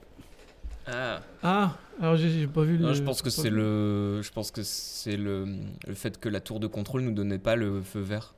Ah Je d'accord. pense que c'est ça, non Ouais. Soit c'est ça, ou soit je sais plus s'il y a un problème aussi au niveau de la fermeture du Ah oui, oui, Ah, oui. si, de ouais. l'avion Il y a eu un truc de. Bah, avant même de tourner. Ouais, le- comment. euh, euh, du coup, Thibaut, quand il vole la- l'avion, celui à qui il vole, le pilote, il arrive et il tape contre la vitre. En fait, il a vraiment tapé, un, un bien bourrin. Et il y a un tout petit truc qui sert, je sais pas à quoi, mais tu sais, on a souvent ça sur, les, sur certaines portes. C'est un, un petit truc dans la vitre. euh, Ouais, je dans vois. la peux vue ouvrir, de la normalement. porte, ouais, que tu peux ouvrir, mais je sais pas à quoi ça sert. En fait, il l'a pété. Et du coup, tu peux pas partir. euh, Avec ça. tu ouais. peux pas décoller parce qu'avec un truc comme ça, le pilote nous disait il y a les trous d'air et tout. Et, euh, et là, ce qu'il expliquait, du coup, après, euh, le pilote disait mais on peut plus voler quoi. On arrête en fait parce que parce que ça, c'est un truc, euh, faut que ça soit validé, la réparation, c'est pas n'importe qui. Et euh, je crois qu'au final, on a mis la, de la colle. Et puis. euh, Gaffeur Ouais, mais il a, en fait, il, a, il flippait Ouais. et ça le faisait chier. Non, non, c'était pas gaffe. ouais. Non, non, ils l'ont collé, ils ont mis des serre-joints et tout. Et, et au final, ils ont dit, on le fait. Il m'a fait, ah putain, merci. Mais ouais. Ah ouais, Pour un détail été, comme euh, ça, ça aurait pu ne- finalement se partir en miche quoi. Ah ouais. Ouais. Ou alors tu tu t'arrêtes avant le décollage et puis tu fais fake. Je sais pas ce qu'on aurait fait. Et non, sinon, euh, normalement, 5-10 minutes avant, on prévenait la tour de contrôle euh, attention, on va décoller dans 5-10 minutes. Et, euh, et du coup, top, on lançait le plan. Et c'est arrivé qu'il nous a dit oui, et qu'en fait, on arrive sur la piste pour décoller, et il refuse au pilote de décoller. Et du coup, on. Bon, c'est pas une des prises comme ça qu'on a gardé, mais Non, du coup, bah, t'as l'avion qui attend, et puis t'as Thibaut qui est là, et. qui regarde, mais il se passe rien, quoi. Et c'était chiant. Alors, du coup, on lui disait, n'hésite pas à improviser à ce moment-là, à gueuler, ou à dire. euh, D'ailleurs, on avait rajouté ça, ce petit texte euh, Ouais. autorisation de décoller, machin, refus. Mm. Et... Oui, il était chiant. Je crois qu'en fait, il y a eu deux personnes au, au truc de contrôle et celui de l'après-midi, euh, enfin, celui de la fin d'après-midi était, Il était peureux. chiant comme tout. ouais. Il disait euh, Oui, mais vous pouvez m'expliquer en fait, c'est pourquoi? Et tu vois, alors que t'es en plein tournage, enfin, insupportable. Mais le- notre pilote était quand même super. Ouais, il a géré de Je ouf. crois qu'à un moment, il y a eu un refus, il est quand même parti. Parce qu'il savait très bien pourquoi l'autre refusait, il se disait, mais il n'y a aucun problème, et il est quand Mm. même parti. Et le... Mais on a eu du bol euh, là-dessus. Le, le, le pilote et celui qui nous prêtait le hangar aussi. euh, Ah ouais. Ouais, C'était ont- son avion, enfin, Ils ont autorisé des trucs de ouf. euh, qu'on, qu'on... Normalement, t'allumes jamais un avion dans un hangar. Là, il avait tout battu avec le souffle Ouais, ouais. que ça fait. Là, il avait, tout, il avait tout vidé. Euh, il nous dit oui, il n'y a pas de problème euh, pour faire ça. Enfin, euh, il nous avait réservé. La piste était. Enfin, tout, tout était cool. Il s'était arrangé avec. Ah, parce que Avec pareil, il fallait qu'on trouve un aérodrome où la piste de décollage était juste à côté du hangar. Sinon, euh, généralement, tu sais, euh, tu passes super longtemps à aller chercher ta Ah oui. piste en avion. Ah donc oui. c'est hyper chiant, hein, plan séquence. Et là, on a trouvé une piste. euh, où pareil, normalement, euh, normalement, tu vas quand même au bout de la piste ou je sais pas. Et là, il disait, ouais, non, mais c'est assez long, on pourra décoller. Donc, on, direct virage, direct on décolle. Enfin, c'est que des trucs. euh, quand tu connais rien, tu découvres sur le moment et tu fais, ah oui, en fait, c'est plus compliqué que ce qu'on imaginait quand on écrit notre scénar. Genre, il part du hangar et puis il décolle. On en a parlé un petit peu tout à l'heure. euh, Vous aviez euh, euh, qu'une seule type de caméra. C'est tout, tout a été tourné avec euh, l'Alexa Mini ou? Non, sauf euh, l'épisode de Lille parce que c'était trop lourd. Il fallait que je puisse cadrer en, à une main. D'accord. Parce que sur le bateau, euh, des fois, il fallait que je me tienne quand même.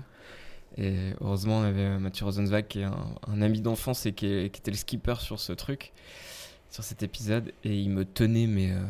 parce qu'on se rend peut-être pas compte, mais en vrai, la mer était pas du tout bonne quand on a fait le long plan. Parce que pour le coup, ce plan séquence, il était quand même bien. euh, sectionnés. Enfin, c'est plein de plans raccordés. Et et il y a un moment, un long plan où on est en navigation. Et là, c'est un vrai plan séquence. Et Mathieu me tenait, mais. euh, Enfin, c'est fou, il y a un espèce de truc, je sais pas si. Déjà, tu cadres, je suis tellement concentré sur mon cadre que t'en oublies d'avoir peur euh, de tomber à l'eau ou de pas te tenir et tout. T'es tellement concentré que ça marche. Et puis il y avait Mathieu qui me, bam, qui me rivait au sol. J'ai l'impression qu'il avait des pieds ventous, quoi. Non, mais c'était ouf, en vrai, il était impressionnant. Mais il y a, une- coup, il y a peut-être FS5, aussi, euh, la caméra, c'est un truc qui s'interpose peut-être aussi entre la réalité et ce que tu, tu vois, parce que le danger, tu le vois peut-être moins aussi. hein. Bah ouais, je sais pas, mais il y a un truc, je regardais tout, euh, je regardais que mon petit écran et puis euh, c'était parti, quoi. Et c'était quelle caméra alors pour cet épisode? Euh, FS5 Mark II. Ah oui, Sony, t'es- ouais. vous êtes revenu à la, à la bonne vieille Ouais, FS5. euh. bah, c'est qu'il nous fallait vraiment quelque chose de léger et en même temps on voulait pas tourner au... à- avec un boîtier photo quoi. Ouais. Et en plus ce qui était génial avec ce... Parce qu'on a utilisé donc pour certains épisodes on avait un, un ND variable Mhm. qui était installé et euh, euh, HF. C'est-à-dire qu'il y avait un moteur HF qui contrôlait le ND variable. Et bah, pour l'épisode de la maison de retraite, quand on sort, le ND se- s'obscurcit. Et quand on rentre, du coup, il se rouvre. Euh, pareil dans. Ah non, c'était un changement de diaph dans le hameau. Euh, quand on Ah, rentre dans la. Ouais, d'ailleurs, qui avait été foiré en termes de synchro. Qui a été récupéré un peu à l'étalot. Et, euh, et sinon, dans le bateau, voilà, il y a zéro light. hein. Et du coup, il y avait un ND variable intégré dans, euh, dans la FS5. Donc en fait, quand je sortais du bateau, enfin quand je rentrais, j'ouvrais le ND, mais à la main. hein. Enfin, c'était nul. Je faisais, je faisais plein de coups avec mon pouce et je savais quel chiffre il fallait que Ah j'atteigne. ouais, d'accord, t'avais pas de- Non. d'assistant euh, cam Non. qui pouvait Bah, il y avait euh, si Romain qui faisait le point, mais il faisait Ouais, que le point. il faisait que le point, Ouais, En fait, il fallait pas me surcharger déjà. Il m'avait mis un moteur de point et tout, donc déjà ça alourdissait.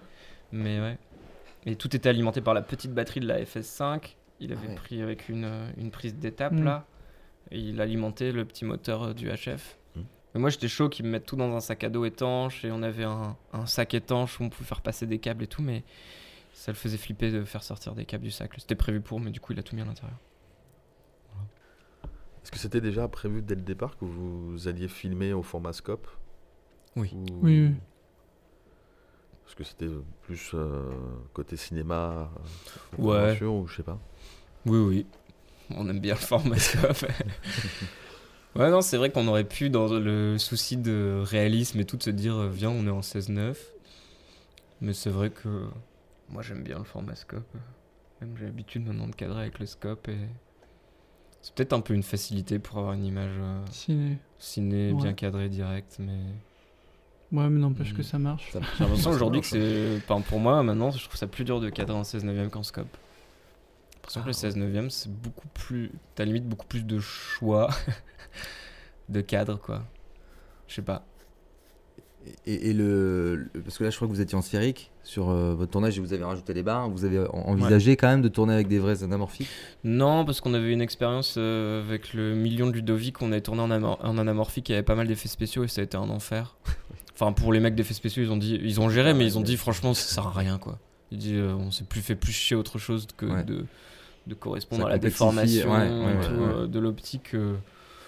non, moi, je, je, je ressens pas forcément d'intérêt à tourner en, en vrai euh, ana- anamorphique, ouais, scope. Euh, C'est quoi les avantages et les inconvénients de tourner dans l'urgence?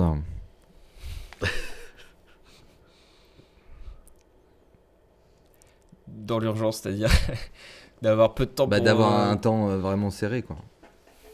Enfin, C'est-à-dire qu'à chaque prise, vous vous dites, ok, il faut que ça soit bien, et bon. Parce que là, comme euh, c'est plan séquence et tout, donc c'est qu'on peut pas se permettre plusieurs. Enfin, 4-5 prises, quoi, mais.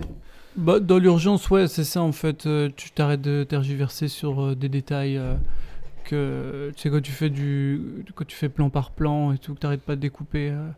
des fois pour des, tu, tu fais répéter une phrase qui, au final, on s'en fout. Ça se trouve, elle va être coupée et tout. Et là, on se, on s'embêtait vraiment pas sur les détails, sur les petites phrases, sur les, les- tous les petits morceaux où, où on se ferait chier normalement. Ça, c'est un énorme avantage. Tout ça, tu laisses couler. Il y a, y a pas mal de petites impros que tu vois qu'on n'a pas écrit. euh, euh, Enfin, après, tout était écrit, mais je veux dire, des... ça, respecte pas exactement le texte. On, s'en moque. euh, tant qu'on avait l'intention derrière. Pour ce genre de truc, c'est un peu une libération, quoi, tu vois. Tant que ça passe, au moins, t'es content. Et puis même tous les petits accros que normalement, tu diras, non, ça, c'est pas possible, tu fais le meilleur produit fini. Bah là, t'as pas le choix, alors... fait de pas avoir le choix, c'est aussi euh, bon bah c'est comme ça. Ouais. T'apprends. Enfin je dis ça, mais les premières fois sur le pilote et puis les premiers épisodes, t'es hyper frustré. hein. Tu fais ah putain, ça c'est loupé, ça c'est loupé, ça c'est loupé et tout. Ça ça correspond pas à ce qu'on voulait. Et, euh, et au fur et à mesure, t'es très content. euh, C'est marrant, ça, ça vient avec le temps, quoi. Ouais ouais, clairement. ouais. On apprend le lâcher prise. Quoi. Ouais, ouais. tu te dis que ça c'est déjà contrôle, hein. parfait. Ouais. ouais. Mais t'es forcément frustré. hein. Enfin, moi, je sais Ouais. qu'à chaque Ouais. fois à la fin, on était frustré. Et d'ailleurs, c'était pas évident parce que l'équipe euh, nous attendait alors. euh, content ou pas Et j'étais en mode Ouais, ouais, non, si, si, on l'a, elle est exploitable, tu vois. Mais en vrai, t'es frustré. Tu te dis Putain, on aurait pu. Donc, c'est ça pour moi le Oui, tout le monde aurait envie que ton soit. Oh si, euh, en vrai, le l'aérodrome. l'aérodrome. Ah ouais, l'aérodrome. Mais parce qu'on avait trois jours et qu'on l'a coupé en deux parties, quoi. Et l'aérodrome, on a fini. On avait vraiment des prises, on s'est dit Putain, on a des bonnes prises. Quoi. Et ouais, là, on était, on était, on était on vraiment contents. Heureux d'avoir décollé. Enfin, tu vois, on s'est dit. euh, là, Même on si encore une un- fois, on n'avait pas non plus, on savait plus dans notre tête laquelle était la prise parfaite, Mm. parce qu'en vrai, il n'y a jamais de prise parfaite. On, on se dit toujours, vas-y, on peut faire mieux. Du coup, on l'a refait, Mm. puis en fait, c'est pas mieux, limite, c'est moins bien que celle d'avant. Putain, vas-y, on l'a refait, puis en fait, t'arrives jamais à avoir le- la prise parfaite.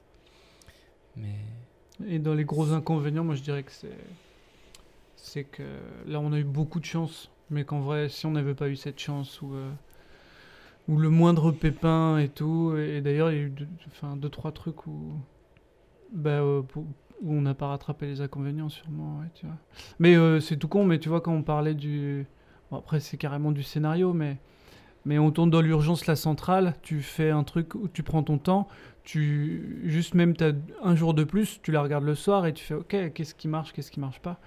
Et, euh, et on en reparle quoi. Là euh, dans l'urgence bah t'as pas le choix, tu tournes et, et en plus la centrale on a eu qu'une seule prise la dernière qui était bonne donc on n'a même pas tergiversé à la fin, c'était Mm. c'était celle-là, les autres c'était même pas la peine. on faisait ça d'ailleurs euh, quand on. L'idée, c'était que la veille, on est. euh, donc, on répète, mais que au moins une des dernières, on la, on la tourne, et le soir même ou le matin, si on pouvait, si on avait le temps, généralement, on le faisait quand même. Mm. On réunissait tous les comédiens et on leur montrait la prise. Et du coup, on pouvait faire pause et on s'était noté des retours. On fait, tu Ouais. vois, là, c'est ça qu'on aimerait. On leur expliquait les intentions et tout. Et on déroulait tout le truc. Donc, c'est Ah, quand même oui. hyper utile. Et on l'a fait des fois à la pause midi. Mm. Euh, pour la station service, on a fait ça. Ouais. Mais je suis pas sûr. Si si je crois. On prenait le temps en fait de revoir vraiment tout le déroulé et d'avoir le truc et de dire, tu vois, mon cadre il est comme ça. Et, et du coup, c'est pour ça que j'aimerais que tu puisses te positionner ici. Donc, certains comédiens étaient plus à l'aise ou pas avec euh, le fait de se, de se mettre vraiment dans des marques? Euh, il fallait qu'on arrive à jongler. euh. Bah, ceux qui venaient du théâtre, c'était une facilité de ouf parce qu'ils comprenaient qu'il y a des emplacements précis à avoir.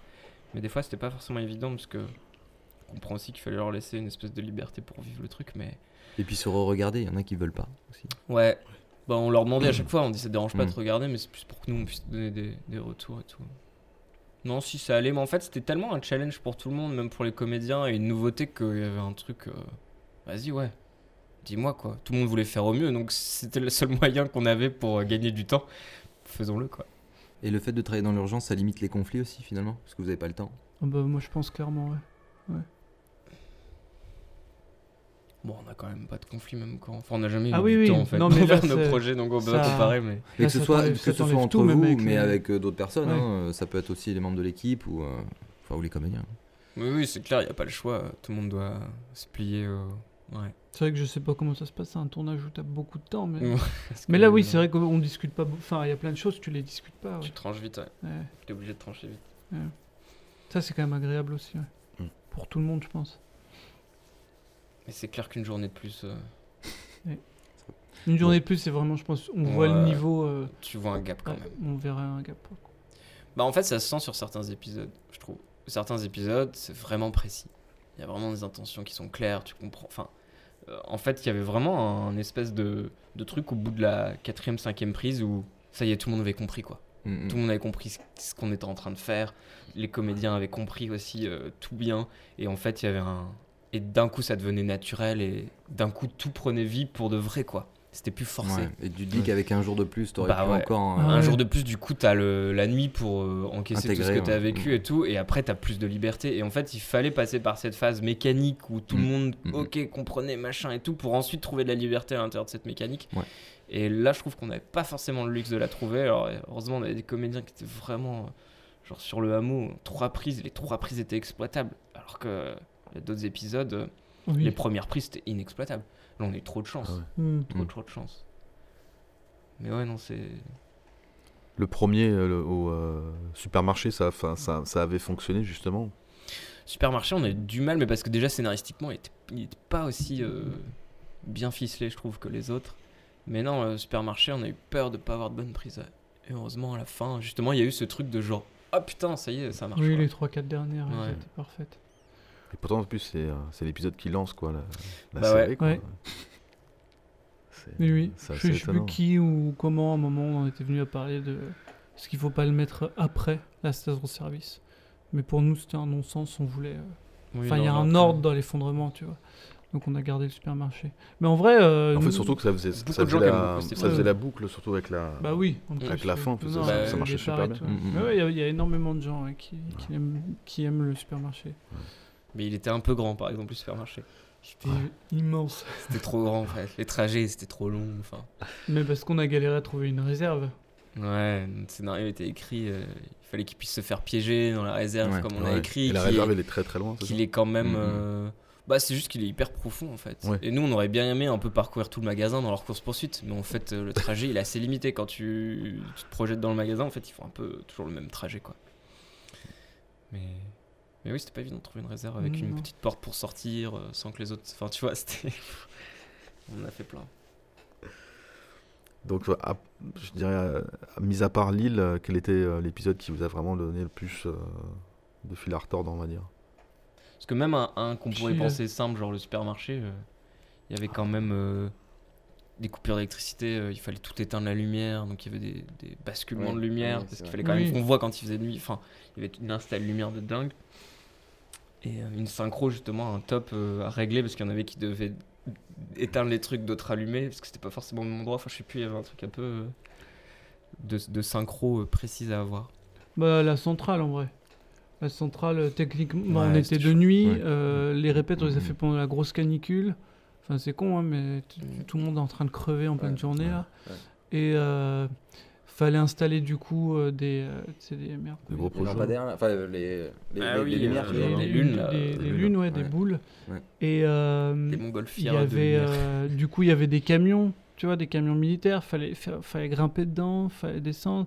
Le son, c'était horrible. Les camions, ils, au début, nous dit, Oh, mais attends, on va jamais rien, Entendre. on va jamais rien pouvoir enregistrer là-dedans. Et D'ailleurs, ils avaient enroulé, partout, ouais. tu sais. euh, ça ils tapait fait, Ils sont, allés, ils camion. sont allés au HF peut-être, non? Oui, et- mais Oui. euh, puis ouais, comme je dis, ils ont enroulé de gaffe, non, ou je sais plus. Bah, ils ont mis des trucs pour atténuer les, les claquements de tout ce qui claquait. Ils ont repéré tout ce qui claquait, puis ils ont mis des trucs pour essayer que ça claque Ah moins. Ouais, ouais. Ouais. Et- Mais le camion, il fait un bruit. Enfin, c'est énorme. On s'entendait pas. Nous, on n'entendait pas ce que les comédiens disaient quand on Ouais. roulait quand même. Et au final, au son, ouais, tout le monde était équipé de HF. Et au final, on- ça passe nickel. Ouais, dans ça dans le film, tu ouais. fais oh, putain, on entend bien. Le camion, il fait pas tant de bruit que ça. Ils ont trop bien mixé. On tourne le seul épisode de nuit pendant une des nuits les plus courtes de l'année, tu sais, en plein mois de juin. Oui. Donc, euh, ouais, tout, tout ça fait que c'était c'était galère. Puis ouais. de nuit, c'est toujours plus dur. Et beaucoup de figures.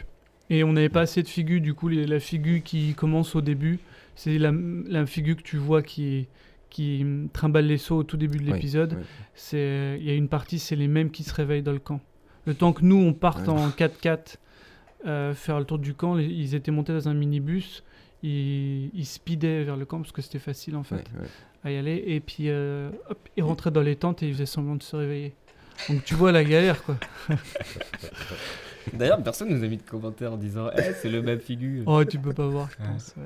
Ça, et puis après, sans parler des effets spéciaux. Oui, oui. Ouais, c'était un Ouais. peu flippant hein, cet épisode. Toute la centrale est complètement rajoutée en post-prod. euh, C'était un peu un pari, même si euh, c'était Riposte qui nous a fait l'intégration. Les effets, euh, ils étaient là heureusement sur le tournage et ils nous disaient Oui, c'est bon, ça va marcher, mais. Putain. Du coup, on avait des pieds de lumière.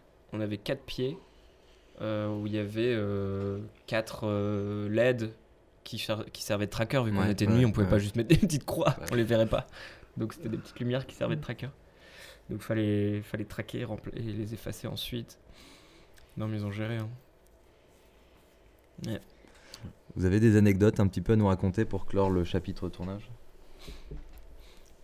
Les vomis. C'est pas. Ouais. Ouais, on raconte toujours ça parce que c'est, mais c'est l'épisode de Lille qui pour moi était tellement le plus intense et que En fait, justement, le long passage dont on parlait tout à l'heure, euh, qui était le plus long plan qu'on a fait pour l'île, c'était le troisième jour, c'était en pleine mer. Et en fait, on devait aller loin, on devait aller au large pour ensuite revenir, parce qu'il fallait que la baume, comme ça qu'on l'appelle, non? Je sais plus, bon, le mât euh, soit du bon côté. Oui.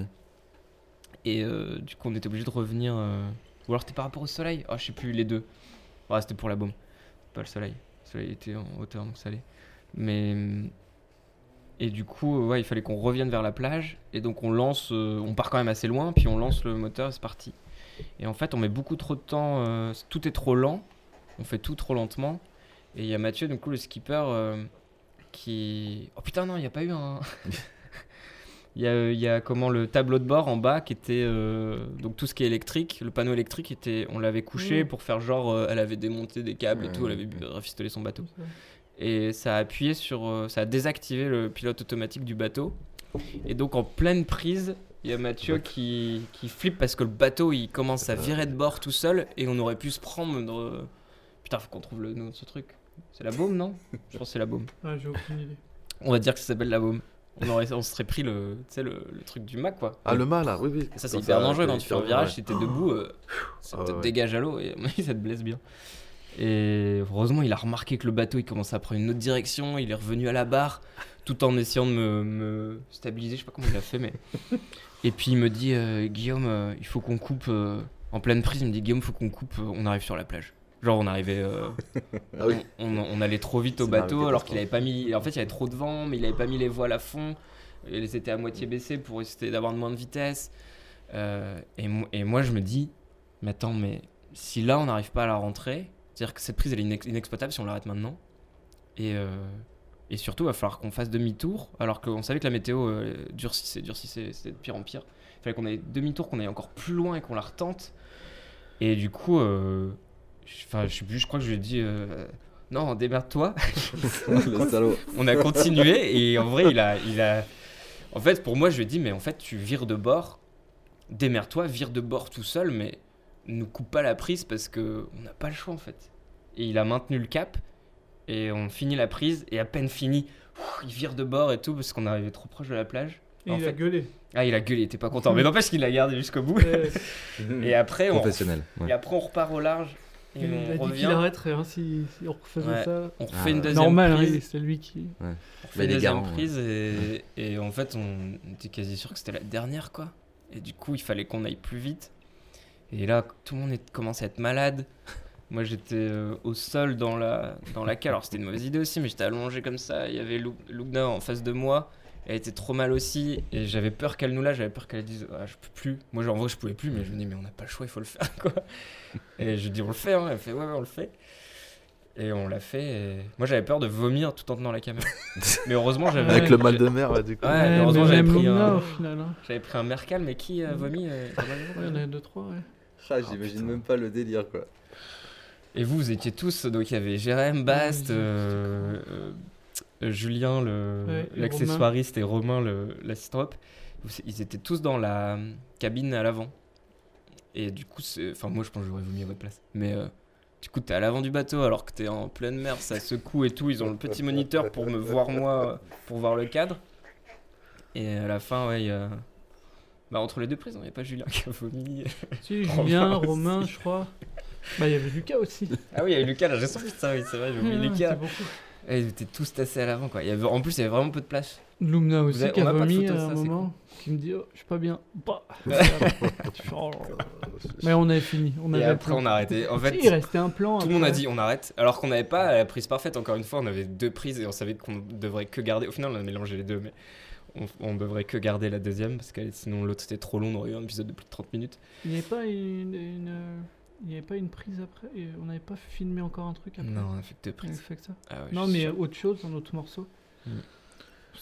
Non, non, on a essayé de retourner au port pour filmer le truc sous l'eau. Ah oui. qu'au final, on n'a pas pu parce que l'eau du port est dégueulasse. Et on Non, était en On piscine. le savait, mais on s'est dit on va le tenter quand même. Et on était en piscine. On allait à Nogent-sur-Marne faire le plan. Ouais. Et le drone arrive, elle saute dans l'eau, elle se cache sous le bateau, euh, sous l'annexe. Ça, c'est de la piscine. Ouais. Ah ouais. Ouais. Ah oui, d'accord. C'était pas prévu comme ça, on voulait le faire en Ah oui, pleine mer. en normalement, fait, on voulait euh, le faire en pleine Il y a Ça trop de passe- ça courant. passe crème, hein. Ah Ouais, passe. Du coup, il y a trois, Ouais, trois actrices qui jouent. euh, parce Oui. que Euh, quand elle est sous l'eau, c'est pas elle. Et du coup, euh, bah là, c'était une autre actrice que celle qui avait fait la première fois. Elle pouvait pas. Et puis euh, là-bas, on avait fait euh, sous l'eau, c'est euh, c'est celle qui joue, euh, c'est Clara qui joue la, La japonaise. la japonaise qui, qui meurt. euh. C'est elle qui fait les plans sous l'eau. C'est toi qui étais à l'eau? Ouais. Bah, on avait prévu, donc il y avait quand même des gens qui étaient. Enfin, un plongeur qui était là pour la sécurité et qui avait prévu euh, des bouteilles pour moi pour les plans sous-marins. Ouais. Et en fait, euh, je les ai pas fait en bouteille. Je les ai fait. Le guerrier en apnée, quoi. Ouais, mais en fait, ils sont pas très longs Ouais. et les bouteilles c'était plus contraignant qu'autre chose. Et en fait, c'est lui qui me tirait sous l'eau. Enfin, on a fait ça à l'arrache. hein. mais au final, on a trop de chance. Mais je crois le plan le plus beau, c'est quand. En fait, à chaque fois qu'on passe sous l'eau, il y a une coupe. hein. Ouais. Euh, des fois, on se disait si on va y arriver parce qu'on avait un sac étanche qui, permet, qui aurait permis de faire des plans en entier, mais impossible. Surtout pour passer sous le bateau. euh. Enfin, bref. Ouais, Euh, même, pardon, même tu, s'il y avait tellement, tu dérivais dans tous les cas. Ouais. Donc même le fait d'aller sous l'eau et de repartir, si par exemple tu, tu visais le bateau, bah quand tu ressortais de l'eau, t'étais 20 mètres plus loin. Ah ouais. Donc c'est, c'était impossible en plan 50. Et c'est là où on a eu vraiment du bol parce que le, le truc qu'on dit là, où tout le monde a vomi, etc. Normalement, on devait faire d'autres plans que ça euh, dans la même journée et, euh, et on avait bien enchaîné le jour d'un. On les Si tu la veux, on devait faire en deux jours un truc qu'on a fait en un jour. Mais, euh, mais si on avait, on n'aurait jamais pu le faire le Mhm, lendemain parce qu'il y mhm. avait trop de vent en fait. On n'aurait pas pu réinstaller les bateaux, on n'aurait pas pu réinstaller la, La barrière de la bouée. fausse Mm. barrière de bouée et tout. Ouais, pour ça, vraiment, on a eu du bol de ouf. Là, typiquement, l'épisode où, où c'est quand même un inconvénient de d'être un peu en galère de temps et de thunes. Ouais, ouais. c'est bien celui-là. Ouais. La durée de la post-prod? Vous avez d'ailleurs juste une dernière question Ouais. sur la- le tournage. Vous avez tourné tous les épisodes, euh, vous avez réussi à les enchaîner dans le- l'ordre, enfin les enchaîner tout court, ou est-ce qu'en fait euh, vous avez tourné vraiment à des dates espacées euh Non, c'était un peu un par mois ou Ouais. des fois il y avait même plus qui ouais. Mm. D'accord, ok. Donc oui, donc, euh, durée de la post-prod, donc c'était combien, Combien de temps? Bah, la durée de la post-prod, du coup, elle s'est répartie vachement. Pff, je saurais pas te dire. Parce qu'une fois, une fois que vous aviez tourné euh, l'épisode, vous partiez directement euh, pour la post-prod de, de l'épisode et après Mm, bah, vous fallait qu'on choisisse la prise. Donc on se, on se rejoignait tous les trois et puis on, on regardait toutes les prises et puis on essayait de voir laquelle on gardait. Et puis après, euh, si jamais il fallait tricher, euh, du coup ça laissait encore plus de choix. Du coup là c'était un peu du montage, mais du montage un peu contraint par euh, les raccords s'ils n'étaient pas prévus euh, pour que ça puisse être raccordé et que ça se voit pas. Et du coup euh, c'était un peu de bricolage et puis on regarde, ouais. Et une fois qu'on avait verrouillé ça, du coup on avait le timing et on pouvait l'envoyer en mix et on pouvait l'envoyer euh, en étalo et en effets spéciaux, enfin en retouche. euh, ouais. Mais non, je saurais pas te dire. euh, mix, je sais pas combien de temps ils ont passé mais Plus d'un mois, du- non? pour tous les épisodes. Ouais, Bah. Avec nous qui y allons, euh, Ouais. eux, le taf qu'ils faisaient derrière. Ouais, c'est clair, ils ont passé du temps. Mm. Effets spéciaux aussi, euh, bah, Lille, ça a, pas- ça a duré hyper longtemps. euh, Mm. euh, Que- Même la centrale, euh, l'avion, parce qu'ils ont T'as rajouté un t'as dit tout à l'heure que vous avez fait de la roto euh, pour euh, effacer des gens. Vous C'est êtes pas de la roto, c'était du l'outil tampon. C'est-à-dire que vous êtes On maîtrise Ah l'outil tampon que- maintenant. Vous êtes Ah réparti le boulot entre vous et euh, la société de post-production, ça pour alléger les coûts ou... Ouais, c'est ça. Bah, à la fin, il devait y avoir une équipe interne aussi euh, dans la prod qui devait s'en occuper, mais qui a pas eu le temps, donc on a pris le relais avec Jérém. ouais. Mais, mais sinon, les gros, les grosses retouches, euh, c'était pas nous. Les grosses retouches, genre euh, une onde de, carrément, euh, je crois que c'est sur le hameau. À la fin, euh, la caméra est trop proche de la comédienne qui sort de l'eau et il y a une énorme ombre sur son dos. Ils ont réussi à l'enlever. Je sais pas comment ils ont fait, mais ils ont réussi à enlever l'ombre. Ouais. Euh, pareil dans le supermarché, il y avait des ombres assez grosses sur le mur et sur. Mais je crois que des fois ils rajoutaient carrément un élément en 3D.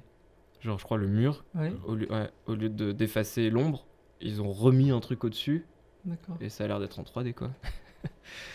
Maintenant ils savent, ils, ils connaissent leur métier. Est-ce qu'il y avait des- des- d'autres effets euh, invisibles, euh, peut-être, ou, ou ce qui paraîtrait moins évident et que vous, auriez dû, euh, vous avez dû enlever ou rajouter d'ailleurs? Moi je pense que le plus gros truc qu'on imagine peut-être pas, c'est qu'il y a un peu de recadrage en, un peu de recadrage en post-prod. Ouais, oui. surtout l'épisode de Lille. L'épisode de Lille, en fait, il a été tourné au 12 mm. au 12 mm, mais on m'avait fait un cadre plus petit dedans, euh, qui équivalait à un 14, un truc comme ça. Donc c'est l'épisode qui a la plus courte focale, même au résultat. Parce qu'en fait, euh, je devais me retrouver dans une annexe à côté de la comédienne, donc je pouvais pas être. euh, sinon, j'aurais été tout le temps hyper serré, ça aurait été nul. Ouais, ouais. Là, au moins, ça me laissait de la liberté, même dans le bateau et tout, sinon, j'aurais été trop serré tout le temps.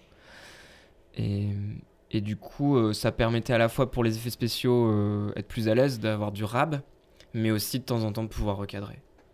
Donc, on recadrait à l'intérieur de l'image, quand vraiment c'était nimp. Mais même un peu dans les autres épisodes, du coup, qu'on était en Ariel Alexa, c'était un espèce de format 4 tiers dans lequel on filmait, donc on avait beaucoup de rab au-dessus, en dessous. Et donc de temps en temps, ça arrivait aussi si vraiment il y avait des problèmes qu'on rezoome tout lentement dans l'image, puis qu'on Mm. dézoome pour pouvoir cacher des trucs, plutôt que d'effacer ou pour euh, juste parce que le cadre était un peu un peu nul. Voilà. Donc il y a deux, deux phases de cadrage, le tournage et la post-prod. Bah, c'est la magie de la 4K finalement. Vous avez dû tourner en 4K ou en résolution Non, on était en 3,2K, un truc comme ça, c'est la résolution Oui. de l'Ari Alexa, ouais. Oui, oui, oui. D'accord. Et D'ailleurs, j'ai bien aimé le fameux coup de pelle dans la dans la La dans la service station Ouais, service et tout, ouais. parce qu'on se doute pas en fait. Quand j'ai regardé le making of, j'étais vraiment surpris. Enfin, je sais pas si toi tu te doutais que c'était Mm. euh, c'était faux. Euh, Enfin, for- forcément, Ouais. c'est du cinéma, on sait que c'est faux, quoi. Mais mais que ça soit complètement faux, Ouais, euh, voilà, qu'elle l'avait vraiment déjà pas. fait sur le euh, pilote, ça aussi. C'était la, bah, c'était la même personne C'est toujours Atalo qui l'a fait Non, au final, c'est Ah pas non, Talo. c'était Non, non, c'est ouais. Non, non, ouais. euh, Bah ouais, en fait, c'était. Et le miroir. C'est vrai qu'on savait pas vraiment comment faire au début ce truc.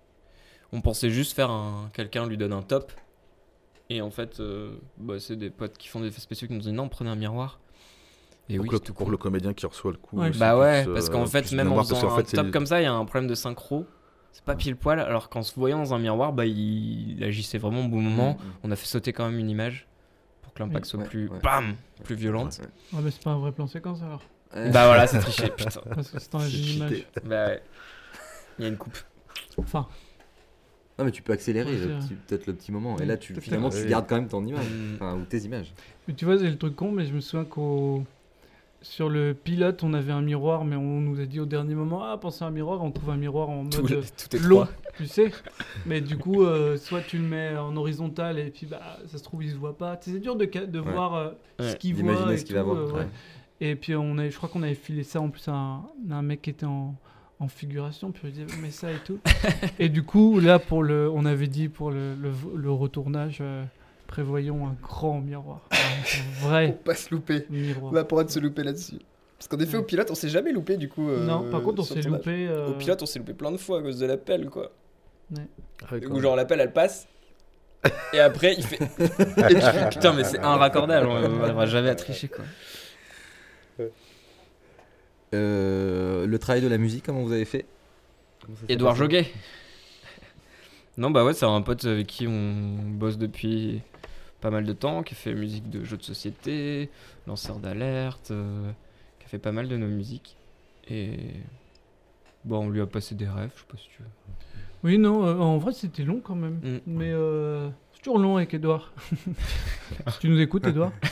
non, mais on C'est a- long parce que c'est précis et c'est beau. On, met Ouais. beaucoup de- on passe beaucoup, beaucoup de temps. Et, euh, et puis là, bah, il y avait quand même toute la. Alors, on voulait trouver le thème, enfin, au moins du générique, euh, Oui. le, le gros truc qu'on allait mettre, qui allait être récurrent, tu vois. Et puis, euh, et puis ça, ça a pris beaucoup de temps. Il nous a fait beaucoup, beaucoup, beaucoup de propales. Et euh, puis à un moment, on a trouvé, on a été avec lui. Et après, à, à la, euh, les épisodes, c'était long, mais euh, ça, bon, enfin, c'était long. J'ai l'impression que c'est un truc normal, quoi. On a mis, Mm. aller tout cumuler, un bon quand même un mois, quand même, je pense. On est Ouais, passé du temps, ouais. Et puis Edouard, il a, Oui, il a bossé de ouf et il a fait. euh, on lui avait demandé souvent des sortes de drones, tu sais, bouh, Des nappes, ouais. des grosses nappes à mettre et tout. ouais. Et, euh, et il a géré. Puis après, on a passé du temps. La musique de la maison de retraite, euh, je trouve c'est le- celle qui claque le plus à la fin. On a nos petites notes là, euh, on a envie de chialer, tu sais. Et euh, mais ouais, non, il a, enfin, énormément de taf avec lui et il a, il a géré de fou. En fait, ce qui n'était pas évident, c'est qu'on partait dans l'idée d'avoir un- une musique un peu euh, inconsciente. Enfin, que limite, on aurait aimé partir dans l'idée qu'il y ait zéro musique pour jouer à fond le côté réaliste, mais ça aide tellement à soutenir Mhm. l'émotion, l'action et tout que du coup, on s'est dit, ok, partons dans une musique, mais plus euh, inconsciente, qui se note pas, où on se dit pas, oh tiens, il y a un orchestre, tu vois. Ouais. Mais plus, euh, enfin, on la note pas, quoi. Et en même temps, des fois, tu te dis, putain, il faut envoyer, quoi. Il faut euh, tirer les larmes si Ouais. il y a un peu des larmes qui peuvent sortir ou quoi. Donc, euh, Dans ouais, aussi, on s'est a, fait il plaisir. hyper géré, Edouard. Oui, dans la on y a été à fond. grosse musique, euh, actionneur et tout. ouais. Oui, au final, on a, on a fait pas mal Mais de je pense qu'il monte euh, tellement progressivement qu'en fait tu la notes pas forcément et puis ça t'englobe et puis c'est parti quoi. Et puis le générique de fin là on se fait plaisir et là on a une vraie mélodie. Euh. Il y, a eu de la prise de son euh, d'orchestre ou non? C'est resté Non. uniquement euh, Numérique. composition ouais. numérique. Mm. Je crois qu'Edouard 2012. adorerait. Mais. Euh, Après, le budget. Prochaine étape, Oui, ouais, c'est- ça, je une pense. question de budget. Mais en vrai, euh, ouais, ça serait, ça serait fou. ouais. Mais du coup, est-ce que vous, euh, vous avez travaillé avec lui euh, dès l'écriture? Euh, Vous lui avez dit que, voilà, que vous aviez ce projet de série et du coup. euh, Non mais il avait déjà fait la musique du pilote. Et, euh, et du coup on s'est dit bah vas-y on repart un peu dans le même délire. euh, juste on, il avait déjà créé un thème pour le générique de fin. On s'est dit vas-y on en cherche un autre. euh, qui peut vraiment être iconique. Enfin, évidemment, je pense que tout le monde essaie de trouver des thèmes qui va rester dans la tête un peu à, la John Williams. Mais. Non, il était pas impliqué. Bon, il savait ce qu'on faisait, hein, mais. euh, Oui.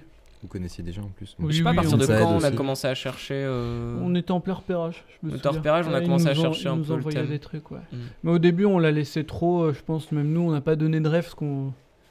On Bah, voulait en mode euh, allez Exploration, vas-y ouais. fais, fais ce que tu veux et du coup en fait on on, on dit tout le temps ça puis après on a quand même nos idées en tête j'ai l'impression Mm. et puis après on dit ouais mais plutôt ça ça ça euh, tu vois et tout et Oui, on lui envoie des rêves. on lui envoie des- Bah, copie ça en fait. et euh, non, non, mais il copie. mais on est Enfin, hyper euh, il y, a- il y a des trucs on est c'est vrai qu'on aime, on aime bien on, on le titille sur ah tu peux pas enlever quand même cette petite note ou autre et et du coup ouais, ça prend du temps mais à chaque fois à, la fin on est toujours toujours très content avec Edouard c'est Mhm. Ouais. et il nous a même fait en cadeau euh, Ah à la fin de la série il a fabriqué une petite euh, boîte euh, un orgue de barbarie en mini où il a prirogravé euh, notre logo les parasites. Et c'est la Et il le a tout euh, le il a tout pointé le générique à, à la main euh, tu vois de l'orgue de barbarie. Comme ça. Eh, mais peut-être il y a des goodies à faire là pour euh, Ouais. financer le prochain, c'est ce prochain drôle, en projet. Et il a géré. Comment a été accueillie la série alors auprès de Canal quand vous aviez donc euh, vous avez livré tous vos, vos- vos films? Ils ont détesté. Non, on a de la chance. hein. Et non, c'était cool. C'était très très bien accueilli. Ouais. Et même par les équipes internes, c'est-à-dire, ce- bah, je pense à Pascal Aznar qui était euh, l'attaché de presse à Canal et qui était à fond, quoi. Et qui était- avait trop envie de pousser la série, euh, qui a réussi à avoir plein de rendez-vous avec des radios, des trucs. euh. Ouais, non, on a été vraiment soutenu par plein de gens, mais pas en mode ils, ils vendent un produit ou euh, ça y est, on vous a mis un produit dans les mains et puis faites-le. C'est, ils étaient très contents, beaucoup, de, de pouvoir. euh, C'est quoi C'est des jeunes créateurs euh, venus de YouTube dont il y avait un- une sorte un petit peu de Ah non, mais même pas, juste. Non, c'était vraiment euh, le sujet, euh, ouais, le, ouais. le truc. euh, Le défi, tout ça. Ouais, ça les intéressait, ouais. Ouais, un truc nouveau, enfin, je sais pas, ouais, même le. Juste l'histoire, parce que je pense qu'il y en a qui bossent sur euh, toutes les séries Canal, euh, création originale, tu vois, des gros trucs. Et, euh, et ouais, en tout cas, tout le monde est hyper bienveillant, nous a Mm. hyper aidés, et c'est pas du tout. euh, on n'est pas du tout là pour juste faire l'éloge de Canal, c'est juste et la, la réalité, c'est très très bien passé avec. Mm. rien à dire. Mais même là, on fait des ventes, tu vois. Il y a des ventes à l'international et tout. Les gens qui, du coup, plus des gens des bureaux maintenant qui, Ouais. qui nous écrivent de temps en temps pour euh, poser des questions et tout. Et, et, euh, et Et ouais, tu sens qu'ils sont contents, qu'ils poussent le truc et tout. On a toujours un petit mot sur. D'ailleurs, bravo pour la série, j'ai bien aimé. Enfin, tu vois, c'est hyper cool. Euh, euh, vous avez diffusé euh, sur votre chaîne YouTube. Comment vous avez géré avec Canal le fait de finalement de, ils n'ont pas gardé l'exclusivité? Comment vous avez fait pour ça? C'est on l'a demandé à la toute base. C'était une Ah. de nos. C'était une de nos prérogatives, comment on dit, oui. Une ouais. de nos conditions, on va dire, euh, pour, euh, pour partir avec euh, Canal. Parce que quand on avait vu à toute base France Télé et Canal, euh, avec France Télé, bon, il y avait moins de budget forcément déjà. Enfin, forcément. En tout cas, il y en avait moins. Et, euh, mais la diffusion était exclusivement sur notre chaîne. Et euh, Canal, on savait que du coup, ça serait sur Mm. MyCanal. Mais, mais on avait demandé, on avait dit qu'on voulait qu'au final, les épisodes à terme, quand même, soient sur notre chaîne. Et on avait eu ce truc de un épisode euh, par mois. Et, euh, ouais. Ça, ça a un peu changé en cours de route, euh, genre euh, un, euh, Oui, on a dû un retirer truc de deux mois, que ça, trois à la fois. Mais en, mais en vrai, au final, là, on aura, un peu plus d'un an après, tout est sur notre chaîne YouTube. ouais. Là, ils y sont encore actuellement. Mmh. Ouais, ouais. D'accord. Mais en fait, j'ai l'impression qu'on était. Enfin, c'est pas qu'on n'y croyait pas, mais on était tellement persuadé qu'on allait la faire euh, seule, cette série, que du coup, elle allait se retrouver sur notre YouTube. Et que euh, par l'idée qu'on allait faire un crowdfunding, etc., moi, je, je pensais vraiment que du coup, ça allait faire grandir notre audience, tout ça. Donc, Mhm. c'était. Ouais, on arrivé chez France Télé, Canal, euh, en disant de toute façon, on va la faire, cette série. Après, ce serait cool de la faire avec vous, et. Et, et ouais. Et Canal a lâché. euh, À la base, ils voulaient pas qu'on diffuse. euh, Enfin, Ah oui. c'est- illogique, mais même maintenant, aujourd'hui, euh, je me dis, on, on- c'est un cadeau énorme en fait que tout le monde fait à YouTube constamment en mettant leur contenu sur YouTube. Ils t'offrent des programmes comme ça qui leur a coûté zéro, ils ont mis zéro dedans, et puis ils ont ça sur leur, leur plateforme quoi. euh, La publicité. Mais après, c'est juste que. Alors, tu dis ils n'ont pas l'exclusivité, mais en vrai, si, ils ont l'exclusivité de l'exploitation euh, avec, avec cette euh, exception. Avec cette exception du tube, mais qui est cloisonnée, qui est géobloquée à la France. hein. Ah oui, ouais. oui. Donc, ça Oui, oui. n'empêche pas les ventes internationales, etc. Donc, euh. Vous avez une Ouais. idée des audiences Finalement, Sur un My peu là. Canal, Est-ce que, est-ce que ça communique un peu On vous a dit, vous a fait un retour? Non, c'est flou. euh, C'est flou, mais Canal euh, nous avait communiqué un peu des, des comparaisons avec euh, la sortie de. Sur MyCanal, ils avaient forcément des, des chiffres. Et apparemment, on avait des meilleurs départs que des saisons 3 ou 2 de je sais plus quelle euh, grosse série qu'ils ont. Voilà. Mais bon, ça reste des saisons 2 Ça ou reste. 3. euh, ouais, Mais eux, ils étaient très contents pour une série euh, qui est Canal Plus décalée. J'étais très content de, des résultats, ouais. Et nous, après, on a les scores de notre YouTube, mais comme on a diffusé un épisode par mois, on sait qu'il y a beaucoup de gens qui ont regardé le premier épisode et qui ont été voir la suite sur, euh, sur Ah ouais. MyCanal. Ouais. Comme tu peux avoir un, un abonnement c'est d'essai de 30 jours. ouais. Du coup, je pense qu'il y a beaucoup de gens qui ont découvert la série en entier direct. Et, et- mais bon, après, c'est ce qu'on observe aussi sur toutes les chaînes YouTube. hein. Toujours le premier épisode qui est beaucoup regardé, puis après, euh, ça dégringole. Euh, c'est vrai que là, ça dégringole beaucoup. du coup, euh, on se rassure en se disant que ça a été vu sur MyCanal. Et en piratage. On a remarqué que la série était piratée. Et, et c'est drôle. Et quelque part, il y a un truc de se dire Ah, c'est cool. euh, les gens qui piratent. Notre série, enfin, il y a comme Moi, une espèce de cool. reconnaissance, tu vois. c'est genre, ah, putain, on le pirate. oui, si pirater, c'est que c'est regardé. Ouais, c'est ça. Sinon, tu pirates pas, quoi. Donc c'était rigolo. Il y a une fierté, quoi. C'est qu'il y a Ouais. une envie. Bah, en vrai, quand Ouais. tu mets sur YouTube gratuitement, il n'y a aucune raison d'être piraté. Donc c'est peut-être juste ça la différence. Mais... Euh, on sait que la, la, la- la série a été vendue dans, dans combien de pays, vous savez à peu près? Non, aucune idée sur les pays, mais euh, Bah, Espagne, Allemagne, Ouais. Espagne, Allemagne, c'est sûr. Amérique du Sud. Et puis là, elle sort en Je crois qu'elle est sortie hier au Brésil. Et Ah ouais, euh, ouais, enfin, euh, sur AMC euh, Brésil. Alors, je sais pas si c'est une chaîne payante ou un truc comme ça. Mais euh, AMC l'a acheté, euh, je crois, en Espagne. Et du coup, là, ça la diffuse partout en Amérique du Sud, Amérique centrale. Donc, euh, on verra. Ouais. Ça, a l'air- Ouais. ça a bien marché en Espagne, je crois. Ouais, en Espagne, ça a cartonné, ouais. Mais mieux qu'en France, en fait. Ouais, c'est ouf. On a eu des retours. euh, C'est sorti juste dingue. après le premier confinement. ouais. Et peut-être que c'est ça qui a joué, ou avoir une meilleure communication. euh. C'est vrai que par exemple, nous, euh, malheureusement, tout a...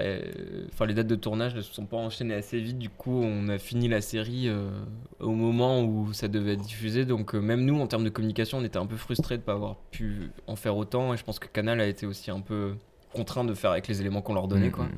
Et du coup, par exemple, on n'a pas d'affiche, l'effondrement. Bah, en Espagne, ils l'ont fait. Enfin, ils ont Ouais. vraiment recréé les éléments euh, Ah ouais. de com et il y avait, ils ont affiché dans les rues même des affiches, l'effondrement, enfin, El Collapso euh, dans la rue. euh. Euh, nous, on n'a pas eu ça en France, ouais. Ouais, ouais, a- ils ont bourré de ouf. Puis comme c'est une plateforme, je pense, euh, euh, qui a l'air assez connue, Filmin, là. Et, euh, et si tu veux, en bannière, et on était là, euh, bah, comme sur Netflix, tu sais, te- Ouais. tu cliques sur le truc, on est le, le premier. Et en plus, ils ont fait une affiche rouge vif par rapport à toutes les autres. Ça du coup, tu as envie de cliquer, quoi. Enfin, il y a un truc, ouais, ouais, ils ont... Mais ouais, ouais, c'est ouf. En Espagne, vraiment, euh, apparemment, carton plein, ouais. C'est rigolo. En Allemagne ou d'autres pays moins Je sais pas, je crois savez pas. Non, non, il me semble pas. C'est sorti, mais en fait, c'est sorti. On c'est n'est pas en télé au aussi en courant, mais ouais, je crois que c'est hein. de la télé, ouais. Il me semble qu'ils ont fait un unitaire en Allemagne d'ailleurs. Ah ouais, enfin, c'est même pas, il me semble, j'en suis sûr, mais. Et ils ont fait un unitaire. Oui, ils ont tout diffusé d'un bloc, Ouais. quoi. Ouais. Avoir envie de vomir à la fin, c'est regardable. Alors c'est fait pour être coupé. Mais il y a plein de gens qui nous disent qu'ils regardent pas la fin, c'est dommage, mais euh, je comprends, tu vois. Ils sont angoissés, ils en regardent 3 ou même 1, et puis euh, il y en a pas mal qui Ah ouais disent. euh, Il y en a qui vraiment qui. Ah ouais, beaucoup. Mais vraiment, euh, souvent des retours comme ça, ouais. Genre, même limite, j'ai vu que le supermarché et, et je, c'est trop compliqué pour moi. Mais Ah ouais. tu vois, même mais- la projo qu'on a faite, Mm. on a fait une projo, on voulait tout diffuser, on avait fait 4 épisodes euh, en entracte et puis 4 épisodes, et il y en a plein qui sont, qui sont partis à l'entracte, qui sont pas revenus. Ouais. Mais parce que c'est. Peut-être parce que c'était de la merde aussi. Ah, aussi. c'est ça qu'on a pas. Ils sont gentils en fait, les gens ils nous disent qu'ils sont angoissés. Ils- ils disent qu'ils sont écœurés, Vachement mais bien, mais en fait, euh, c'était pas. C'est nul votre truc, les gars. Mais en, en vrai, euh, post-Covid, il y en a beaucoup qui nous disent ça. Mm, mm. Forcément, tu vois. Ça rappelle. Ça rajoute à l'angoisse Ouais. encore ambiante. Ça fait Bien écho. sûr, quoi, ouais. ouais. Si t'as perdu un proche à la maison de retraite, Mm. ça doit pas être facile. Enfin, il y, y a beaucoup de trucs, je pense, qui, qui, qui font écho et ouais, ça peut être compliqué. Mais tu vois, moi, par exemple, on n'arrête pas de nous comparer à- ou de nous dire euh, Years and Years. Je sais pas si vous avez Ah, vu. euh, mini-série euh, britannique, il me semble, où euh, c'est apparemment bien anxiogène et puis euh, ça une famille qui va vivre une décennie ou deux décennies. Je suis- je crois que ça, part complètement en, en cacahuète euh, au Royaume-Uni, quoi. Et, euh, et moi, rien qu'on me dise c'est anxiogène et tout, enfin, aucune envie de la regarder. C'est bon, on a fait l'effondrement, tu vois. Et du coup, je comprends totalement les gens à qui tu dis Ah, une série, regarde, c'est des plans séquences, euh, euh, c'est pas très gai, euh, t'en ressors Ouais. pas très heureux. enfin, tu vois, pourquoi regarder ça en fait? Donc, euh, je pige l'idée, ouais. Pour ça que moi, des fois, souvent, je dis Non, mais si Et je dois le vendre, c'est. Il y a un défi technique, tu vois, c'est cool. euh, Il y a ça aussi, quoi. Mais ouais, on- ouais, nous, tu sors pas heureux de nos, nos épisodes. Ouais, est-ce que le grand public est intéressé par la technique Peut-être? Bon, après, Ouais. euh, j'avoue. euh, Peut-être, oui. Bon, après. Ouais, je euh, pense pas. Ouais. Ça dépend de ton état d'esprit. Euh, ouais, vous avez eu une euh, nomination aux Emmy Awards? Ouais. Du Oui. coup, pour. euh, pour Emmy Awards international. International, c'est ça. Ah oui. Bah, de toute façon, on n'est pas, On n'était pas euh, américain. on n'est pas américain. Ouais. donc on- Donc c'est pour tous les étrangers, toutes les séries étrangères, j'imagine. euh, Ouais, c'est ça. Enfin, si on- ce qu'on a bien compris, c'est international. C'est tout le reste, quoi. Tous ceux qui sont pas produits par un américain. C'est ce qu'aurait révélé la série euh, Black Mirror, non? C'est pas ça que tu m'avais dit? Bah, pas révélé, mais ils ont eu un prix. euh, Ouais. Black Mirror, ils avaient eu un prix là-bas. ouais. Bah, ils avaient eu le prix que nous, on n'a pas eu. Mais dans lequel on était sélectionnés. voilà. À deux doigts. À deux doigts. Mais du coup, alors comment vous, vous vivez ça? Puisque à la base, c'était quand même quelque chose que vous vouliez faire dans votre coin, et puis finalement, euh, il y a, Bah, eu l'aventure avec Canal, et puis maintenant. euh, que Qu'on allait t'as dû la revendre du coup. Je vis ici. Local. C'est pas le tapis du chien, euh, c'est le- c'est mon tapis. Presque. Non, en vrai, euh, mais on n'est pas. euh, Enfin, moi, je suis, euh, je suis pas mal sur Twitter et du coup, c'est rigolo de voir ça et de voir qu'il y a des gens pour qui il y a un engouement euh, dans le truc. Mais en fait, je pense qu'aussi avec le Covid, tu vois, peut-être si on y avait été, peut-être s'il y avait un vrai truc, s'il y avait, on aurait senti euh, là le fait de d'être, euh, de distance, rester à distance. pff, Ça change pas. On aurait été content de l'avoir, mais on l'a, on l'a pas, tu vois. C'est, ça, ça nous a pas fait euh, déprimer, quoi. c'est même pas. euh, Mais ouais, moi j'ai toujours du mal, mais c'est comme les, les commentaires sur YouTube, c'est-à-dire les commentaires négatifs, ils nous touchent plus que les commentaires positifs. ouais. Commentaires positifs, euh, moi j'ai tendance à pas y croire, enfin ouais, il exagère. Tu sais, les gens qui disent Ouais, c'est incroyable et tout, tu fais arrête, c'est bon. En fait, Et tu vas, du- tu vas plus croire quelqu'un qui va dire Ouais, non, c'est Ouais, la c'est merde, hein. vraiment pas c'est aimé. con, mais c'est vrai. Et du coup, ouais. euh, Ouais, c'est vrai que j'ai du mal à croire même que la série peut avoir un succès pareil en Espagne, un truc comme ça. Ouais. c'est- Tu te dis, ah ouais? Mais ouais, mais tant mieux. C'est quoi les, les 5 erreurs que vous ne referez plus? Je. Ou quelles sont les 15 erreurs Si vous en avez beaucoup. Bah de dire, euh, On fait aucune erreur. va putain, dire c'est 5 incroyable. heures, c'est déjà balèze. Non, mais euh, À 10h du mat, ça pique. signer trop vite avec des producteurs Ouais. Ah ouais? Non, mais ouais, c'est, une erreur que. En fait, se renseigner, euh, demander aux gens avant, euh, toujours se renseigner. Mais en fait, avec tout le monde, hein, euh, que ce soit même des chefs de poste, ou des trucs comme ça, euh, demander à des gens qui ont travaillé avec, euh, que ce soit des prods, ouais. des réals, des acteurs, enfin, appeler le- l'entourage, même appeler des gens que tu connais pas. Mais ça, on nous l'a dit bien après, c'est. Euh, T'appelles et tu dis voilà, je vais travailler avec telle personne, qu'est-ce que t'en penses, qu'est-ce Hmm. qu'est-ce qui s'est passé? Et euh, il y a des avis à. Il y a toujours des avis à écouter. Et euh, pour te faire une idée, ouais. Ça, c'est un vrai truc à faire, ouais. Que maintenant, on, on essaye de faire. On n'avait pas forcément conscience qu'à partir du moment où tu signes, euh, en fait, tu cèdes tes droits et ton projet t'appartient plus vraiment, quoi. Ouais. Et, euh, et quand tu le découvres, euh, ça fait mal. prendre un avocat. Enfin, Ouais. du coup, et l'erreur, ne pas prendre un avocat. On a l'impression que c'est de l'argent euh, qui. Enfin, ça fait toujours chier. euh. Oui. Tu te dis, oh là là, on va encore m'arnaquer, euh, c'est c'est une somme énorme, etc. Bah, t'es bien content de l'avoir fait quand il y a un problème. Et même quand il y en a pas, je pense. Donc, euh, ouais. Enfin, ouais, se renseigner, prendre un avocat, hyper important. ouais. Mm.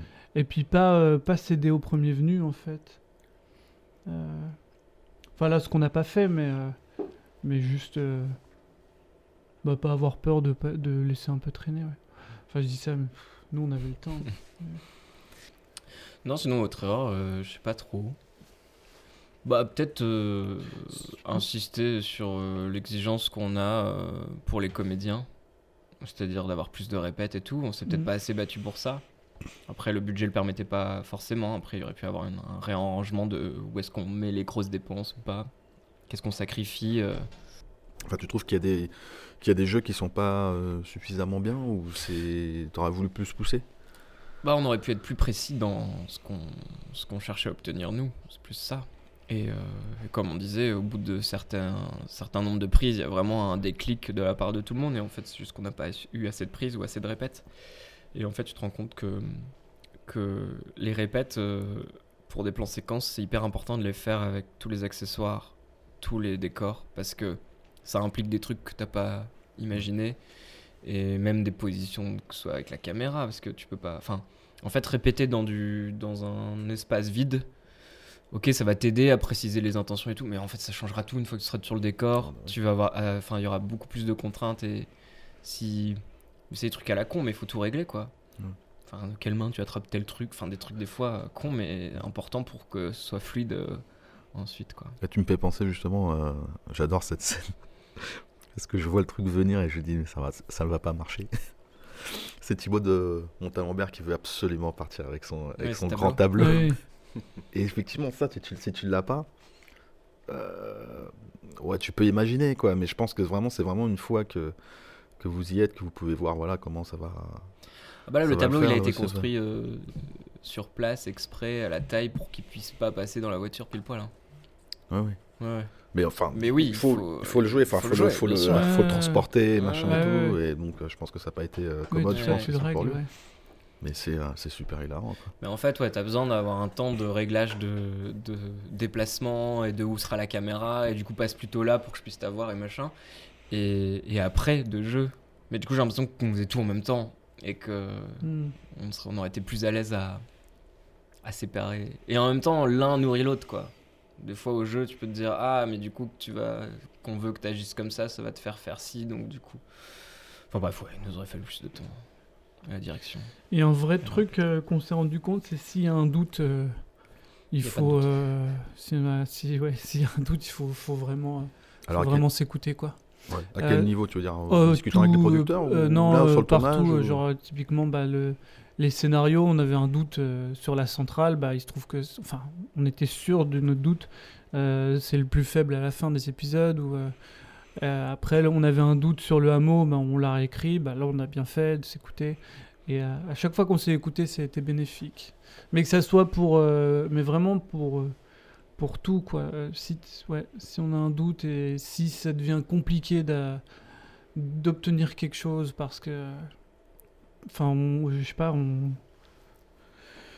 Je sais pas, j'ai pas d'exemple précis en tête, mais si ça devient compliqué ouais, d'obtenir un truc et, et en fait on se dit, mais on est en train de douter même de pourquoi on veut l'avoir, euh, autant zapper. ouais. Mais euh, que ça soit à la réal, pour le casting, pour les scénars et tout. Hyper important. Mais maintenant on s'en est rendu compte. Mais surtout qu'on est trois, c'est un gros avantage, quoi. Tu vois. Si les trois ont un petit doute, euh, c'est que. Qu'il y a- y quelque chose que c'est cool. Non, bon, on arrête, quoi. Allez. On va pas plus loin. Non, on en a Enfin, pas on arrête, on change pour euh, Oui, on rectifier. change- on change pour mieux. on arrête tout. Euh, Est-ce que vous vous sentez un peu comme des porte-paroles? Bah. Non, c'est plus que.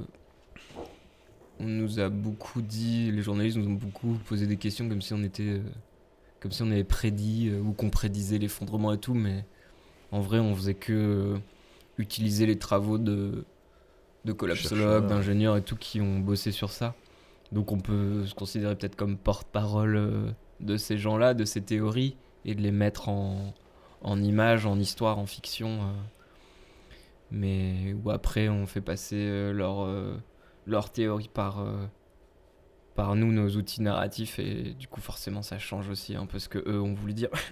enfin, ça ça n'a plus rien à voir. Mais non, moi je dirais qu'on cherche plus à, être- à susciter le débat qu'à être des porte-parole. Enfin, si on est porte-parole, je sais pas de quoi. Oui, c'est ça. Je dirais pas porte-parole, mais après, on se rend bien compte qu'on a quand même une responsabilité euh, bah, grandissante par le fait qu'on peut toucher beaucoup de gens d'un coup. Mm. Et que c'est quand même euh, regarder et du coup que c'est écouter un minimum. Donc, euh, donc on fait gaffe à ce qu'on dit, ouais. Et de plus en plus, ouais. Et du coup, enfin, faire gaffe, ça veut pas dire euh, attention, on se censure, c'est plus. euh, euh, que- que- quelles sont les choses qu'on en- dont on a envie de parler quoi. On se rend bien compte qu'on a un outil puissant dans les mains Mm. qui est le- la fiction donc euh, et encore plus le cinéma. Et du coup, de vouloir maîtriser le sens aussi de ce qu'on raconte. De se dire, putain, si on fait ça, qu'est-ce que ça va, qu'est-ce que ça va faire sur le spectateur Qu'est-ce que ça va questionner euh, Et on n'a pas envie de faire un truc où justement on s'amuse juste parce que narrativement c'est cool, mais qu'en fait euh, le sens nous échappe totalement et que. Mais bon, ça, c'est- faut peut-être qu'on lâche prise là-dessus, j'en sais rien, mais. Mm. Mais on a envie de maîtriser ce qui, ce qui en ressort, un minimum. Bon, je pense qu'on peut pas tout maîtriser, mais au moins une direction, quoi. Mais on est on pourrait dire sinon il faudrait y répondre oui, nous sommes le porte-parole de toute une génération. non, c'est pas vrai. Mais dans votre public d'ailleurs, finalement, vous avez, euh, vous avez identifié un peu quand même la tranche d'âge ou est-ce que c'est vraiment très hétéroclite? Bah, je sais pas, euh, ce serait intéressant de savoir sur les Mhm. chiffres de MyCanal, mais nous, après, on sait que sur les parasites, c'est euh, première tranche d'âge sur YouTube, hein, c'est 18-25, euh, 25-35. Et après 13-17. et oui, après ça plus doit être vieux. ça même MyCanal. Oui, je pense bah, Canal Plus décalé et tout, c'est Ah quand ouais, même la chaîne jeune de Mm. chez Canal, donc on touche 15 quand à même. les 40, jeunes. quoi. En fait, on, Mm, touche, mm. on touche notre tranche d'âge, quoi. Oui, oui, je pense pas que les les plus vieux regardent ça. Ouais. Enfin, Bah, en vrai, il y en a qui ont regardé et qui Oui. ont été aussi un peu. euh, Même des amis, même mes parents, qui me disent Ouais, il, a eu, il arrivait pas à dormir après avoir regardé la série, tu vois. Donc en fait, euh, ça questionne quand même. Donc euh, Oui, on se dit sûr. Putain, mais Il a décidé de mettre fin à ses jours. Donc, Non, non, de ça. pas, mais. non, mais on est content qu'en tout cas, ça amène le sujet à des générations qui, à mon avis, se la posent pas du Mm, tout, euh, mm, cette mm. question. Et le fait que ce soit un peu labellisé canal, euh, ça donne de, ça donne de la valeur à, aux À ton propos, propos, quoi. Mm, mm.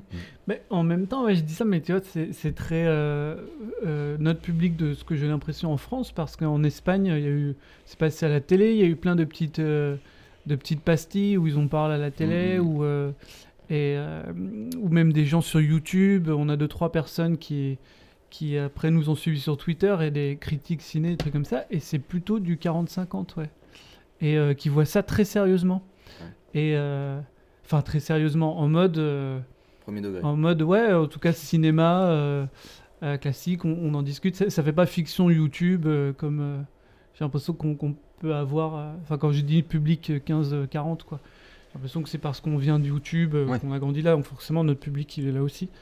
Mais que, ouais, je me suis dit peut-être que, que tu vois, ça dépend.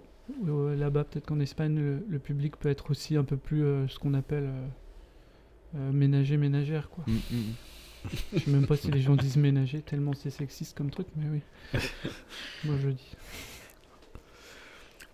Vous n'êtes pas euh, porte-parole, mais euh, euh, on voit dans la, dans la, dans la continuité euh, que vous, vous avez euh, filmé un atelier, euh, enfin je sais pas si c'est un, un atelier ou des, des rencontres entre euh, scientifiques et scénaristes Ouais. pour pouvoir créer euh, bah, peut-être euh, des nouveaux scénarios, euh, on va dire plus, euh, j'ai envie de dire plus justes peut-être dans le, dans le message et tout ça. Donc euh, euh, quelque part en fait vous avez, enfin vous allez quand même, euh, vous, avez un, un certain euh, engagement, on va dire, Mm. par rapport à, à ce qui se passe. Donc c'est C'est qu'il y a de la fiction, mais il y a aussi peut-être un, La fiction, un mais voilà. à côté.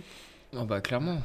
Oui, je pense qu'on s'est engagé euh, au fil des années et puis bah comme dit Jérém, euh, en voyant que en fait euh, désormais on parle à, on a une audience et on parle à des gens et du coup putain on peut se servir de ça pour, euh, comme en effet Pour les peut-être pas- manipuler. pour pas, non pas pour porter la parole d'autrui, mais même si quelque part on le fait parce que toutes les réflexions elles sont nourries par d'autres gens, mais pour en tout cas, euh, ouais c'est quand même un gros, un gros parleur pour nous Mm. et et ouais, du coup, le Story Tank, c'est donc ça s'appelle le Story Tank, un, un think tank de chercheurs et de scénaristes. Et on a, on a été contacté pour aider à, à capter tout ça. C'est une initiative du groupe Ouest, qui est une résidence d'écriture qui accompagne des, des auteurs dans l'écriture de leurs longs, ou de leurs séries, ou de leurs cours. Et l'initiative est trop bien et ça s'inscrit vachement dans ce que nous, on... finalement, on a, on a entamé la réflexion avec l'écriture de l'effondrement, avec euh, le, ligne, le livre aussi, euh, L'autre loi de la jungle de, de, Pablo Servigne et ses co-auteurs. Euh, de se dire quelle responsabilité, quel, quel, quel, ouais, quel est le rôle des histoires. euh. mais pour essayer de résumer vraiment l'objectif du Story Tank, c'est d'essayer de réouvrir euh, les possibles dans en ce qui concerne l'écriture de scénarios en se disant que euh, c'est un travail qui a jamais vraiment été fait par euh, nous Européens, mais plus par Hollywood et Mm. les Américains qui ont hyper théorisé finalement l'écriture, mais surtout par son côté narratif, quoi. C'est-à-dire accrocher le spectateur, euh, le garder dans le récit, tout ça. Mais qu'on a peut-être oublié un peu les autres volets. Et l'idée, c'est de re- redécouvrir les autres, euh, les autres euh, rôles du récit ou les autres, euh, je sais pas comment dire, faces du récit.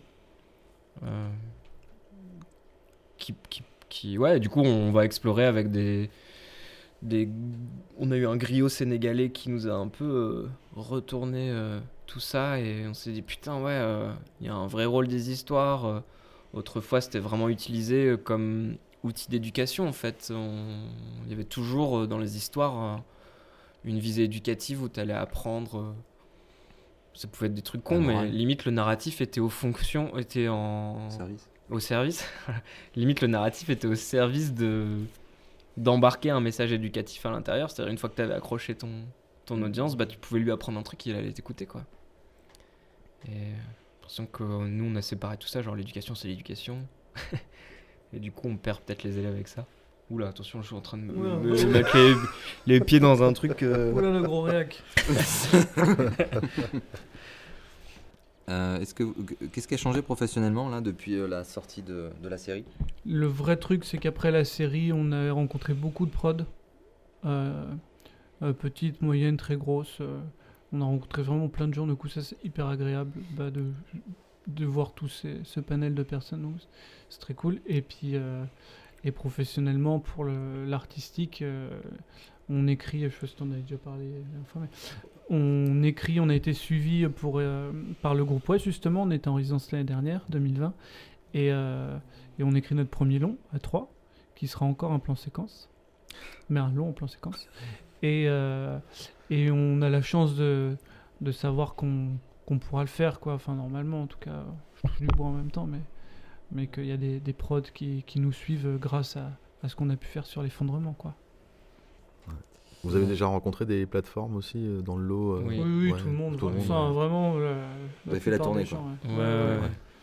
Bon, Netflix, tout ça, s'est approché de vous? Vous avez eu des propositions ou- Bah oui, oui, enfin, c'est nous en vrai que vous me provoquez les rendez-vous. En fait, on voulait rencontrer. euh, Enfin, il y a beaucoup, c'est eux qui sont venus vers nous et nous, on a aussi cherché à contacter certaines personnes juste pour euh, se rendre compte de ce qui était possible, quoi. Ouais. Des possibilités pour l'instant? Non, c'est pas. Ah bah ouais, du coup, il y a plein de possibilités, mais après, c'est. C'est à vous de- de- Ouais, à nous d'écrire, quoi. Là, on est en discussion avec une prod euh, pour le long, justement, mais. euh, D'accord. Mais on a d'autres projets aussi, donc euh, ouais, non, tout est encore possible. Il n'y a rien de verrouillé. Cette fois, on prend un peu notre temps avant de, de signer vraiment, quoi. Faut essayer d'être un petit peu optimiste. qu'est-ce que qu'est-ce que vous aimez dans euh, dans l'époque dans laquelle on vit? C'est pas mal, ça. La VR Non, je- non euh, C'est bien, c'est une activité. euh, le confort de vie, j'en sais rien. Bah déjà, nous, on a une passion qui est quand même vachement liée à, à notre époque, quoi. Enfin, faire du cinéma, c'est quand même hyper récent, donc... euh, c'est vrai que c'est dur de s'imaginer un monde, et même quand on est dans nos théories euh, collapsologues et tout, qu'on se dit qu'il faudrait revenir à une société beaucoup plus... euh, Comment on dit? Résiliente ou. euh, non, c'est quoi que Ouais. Résiliente, durable, euh, qui, est, qui dépense moins d'énergie et tout. euh, on se dit, mais est-ce que du coup le cinéma a même sa place là-dedans? Donc c'est un peu. euh, Mais c'est pas optimiste là. Ah, non, non, ouais. non, justement, justement, il t'a dit, il t'a dit, voilà, il dit que c'est une chance d'avoir le cinéma, quoi. Ouais. Mais oui, enfin, euh, Internet et tout, euh, c'est quand même fou ce que ça permet. Mm. euh, quel point euh, l'éducation, du coup, elle, elle se transmet d'une façon complètement différente. Je pense qu'on est une génération, j'espère qu'on est une génération beaucoup plus éclairée. et- Parce Ouais. qu'on est peut-être la dernière.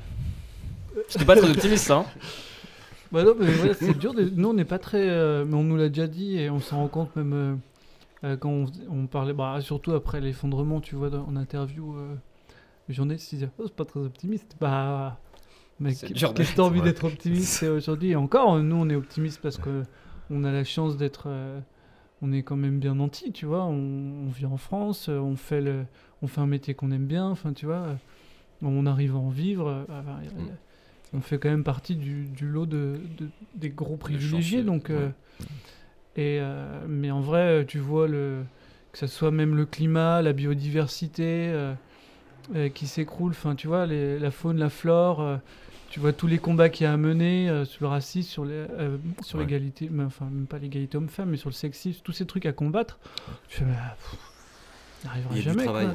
Si, en, en truc. euh, Bon, on voit bien de toute façon que le cinéma a forcément a pas forcément la, la place puisque le cinéma en ce moment se bat pour dire qu'on est on essaie d'être es- essentiel Oui. pour la société au niveau de la culture et tout mais Mm. Bah, j'avoue, moi, je sais euh, pas voilà. trop quoi en penser de ça. Enfin, Bah mais oui, je comprends ça. que pour tous les gens qui bossent et qui galèrent Bah, bien sûr. euh, dans le cinéma, mais c'est vrai que c'est. c'est pas une première nécessité Bah, je comprends qu'il y a des gens ça, qui, ouais. pu- qui puissent se dire, mais attendez, le cinéma, désolé, mais c'est pas essentiel, quoi. Quand d'autres euh, galèrent aussi. Enfin, c'est là où c'est mal foutu. Mais, euh, mais évidemment, tout le temps envie que tout le monde, ça marche pour tout le monde. Mais si on est optimiste quand même, enfin, l'impression que là, il y a une parole de qui se libère. ça.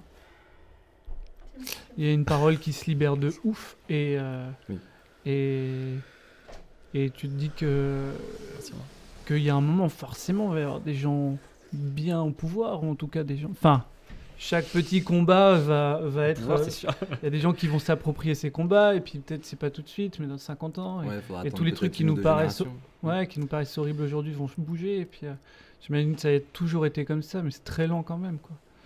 Bah, c'est très... En vrai, c'est très rapide, mais c'est très lent face à l'urgence, quoi, dans laquelle on est. C'est ça qui est flippant. ouais. C'est optimiste, ça, comme message. Ouais, je, je- je trouve ça pas mal, ouais. On, on- on Mais euh, moi, je crois beaucoup en la nouvelle génération. C'est bien comme ça, c'est pas à nous de. On se C'est ce que tout le monde dit, c'est Ouais. Ouais, insupportable. C'est oui, euh, les jeunes euh, ont une grosse. euh, je sais pas comment à chaque fois on nous dit ça, mais ça m'énerve. Je dis, mais pourquoi vous remettez. Ils ont En beaucoup- fait, les jeunes, ils ont aucun pouvoir, ils débarquent dans la vie, ils ont zéro thune et tout, et on dit, euh, ah, on met beaucoup d'espoir sur la jeune génération. Ouais, mais En fait, vous, êtes en train de condamner la jeune génération et ça sera à vous de vous battre. hein. Alors qu'ils ont aucune, aucun outil, quoi, aucune arme. Mais c'est, on nous l'a même demandé souvent avec la série. C'est, bah, c'est bien beau, vous faites un constat, euh, machin, mais Ouais. Quelles elles sont sont les les solutions solutions, ouais. Hmm. Tu fais, mais alors déjà, c'est, pas à nous d'y, c'est pas à nous d'y répondre. Enfin, on fait une fiction, Ouais, on dit encore ce qu'on veut, tu vois. si on veut juste mettre ça sur la table, on, le fait. Et, euh, et en vrai, si vous nous posez même la question, limite, c'est que vous avez pas beaucoup cherché parce que euh, nous, ce qu'on sort comme discours, comme disait Guillaume tout à l'heure, c'est des rapports, rapport Midos qui a 50 ans. euh, tous ces trucs, on en entend parler, ça date de, nos parents largement, de même quand ils étaient gosses, tu vois. Et si vous vous posez encore la question des solutions, c'est que c'est peut-être que bah je sais pas, vous avez Faut pas... éteindre la télé. Vous avez- ouais, éteindre la télé, vous avez pas assez cherché quoi. Non, mais susciter le débat et discuter, c'est un premier pas. Ouais, c'est ça en fait. Vers euh, des solutions. Je pense que euh, c'est c'est plus un constat. C'est aussi le rôle du film quoi en fait, Mais enfin de C'est un fiction. peu le. Je sais pas comment dire ça, mais c'est un, c'est un peu le problème de devoir faire pour nous une fiction euh, euh, sur l'effondrement en 2020, c'est enfin en 2019 quand on l'a sorti. C'est de se dire que c'est. Il y a encore, on est encore en train de discuter de ça, comme tu dis, c'est- on, est, on est en train de poser ce débat alors que tu aurais envie que ça fait 30, 40, 50 ans qu'on en parle et que les solutions soient là. ouais. Mais ça pose. euh, Enfin, on s'est beaucoup posé la question, en tout cas à l'écriture de la série, de, de ce côté-là, de se dire euh, comment on peut arriver à être optimiste ou comment on peut arriver à raconter une utopie plutôt qu'une dystopie dans une fiction. Et en fait, on, y a, on a cherché, mais on ne trouvait pas. Même nous, ça nous excitait moins. Parce qu'en fait, une utopie. euh, Et c'est en ça que le story tank, euh, on, on cherche des éléments de réponse avec le story tank. Mais moi, j'en Mhm. étais arrivé un peu à la conclusion qu'en fait, euh, c'est le rôle de la fiction d'explorer la dystopie et limite du documentaire d'explorer l'utopie. Parce que euh, on va faire un truc qui accroche euh, dans une utopie, si euh, du coup c'est utopique et du coup il y a moins de conflits, il y a moins de tout ça, et du coup tu te fais chier. mais, euh, mais bon, on est en train de se rendre compte qu'en fait, euh, tu peux très bien raconter une histoire qui accroche sans forcément de conflit, et ça n'empêche pas qu'il y, y ait quand même des obstacles, des objectifs. Enfin, en fait, tu peux. Enfin voilà, on découvre d'autres euh, possibles euh, avec le story tank, mais qu'on maîtrise pas encore, mais. euh, Mais ouais. euh, Voilà, c'est peut-être pas le rôle de la fiction, je sais pas. Sauf si tu essaies de détourner ça comme une. euh, dans le genre de la comédie, par exemple. Enfin, une sorte Ouais, de comédie ouais. utopique. Faire une légère- un côté léger, bien côté sûr, léger, Ouais, ouais. mais tu vois, il y a. Enfin, ouais, j'étais très déçu du film. euh, Putain, comment il s'appelle avec Eric Judor Problemos. Problemos? Ouais. Ouais. Où euh, justement il y avait un truc, ah putain, ils ont fait une comédie sur euh, des, des gens qui se vivent de manière alternative et tout, donc qui explorent quelque part une utopie. Et en fait, c'est c'est- là pour le coup, euh, le message, je sais pas s'ils l'ont compris leur message ou pas, mais pour moi c'était très négatif sur l'humanité et tout. Enfin, c'est une vision Ouais. très pessimiste pour le coup de l'humain, alors que nous on essaye d'embarquer dans nos récits plutôt quelque chose de positif sur l'humanité, quoi.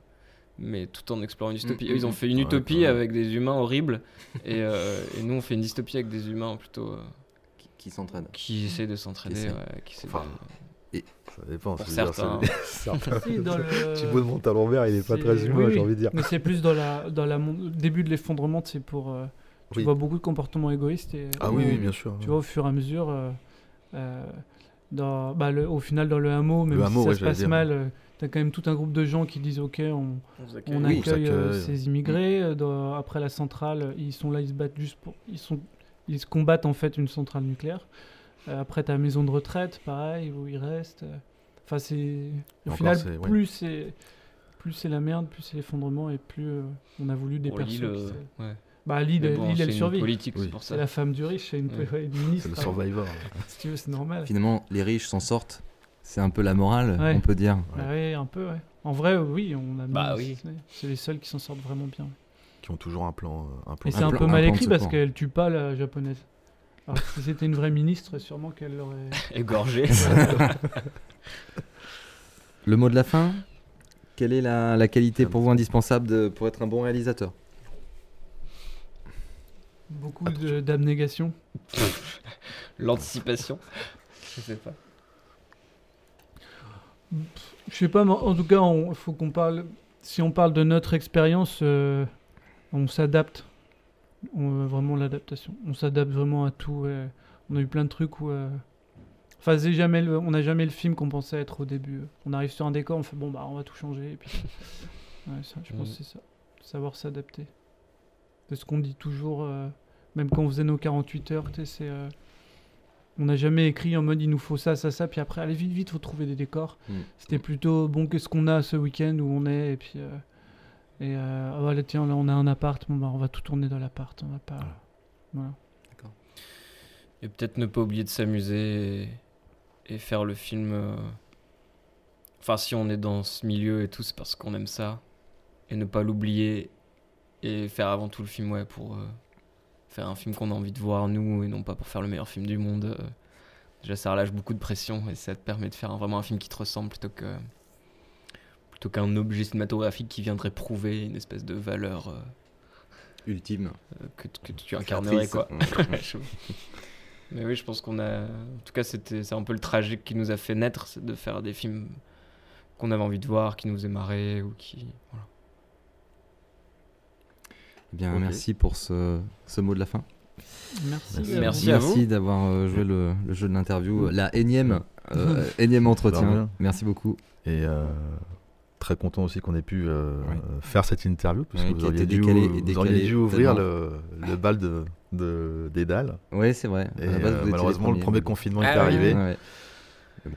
Merci Et encore. Bah, Bah, merci, rien. salut. Merci. Salut. C'est la fin de ce dixième numéro de Dédale, podcast animé par Jules et Flav.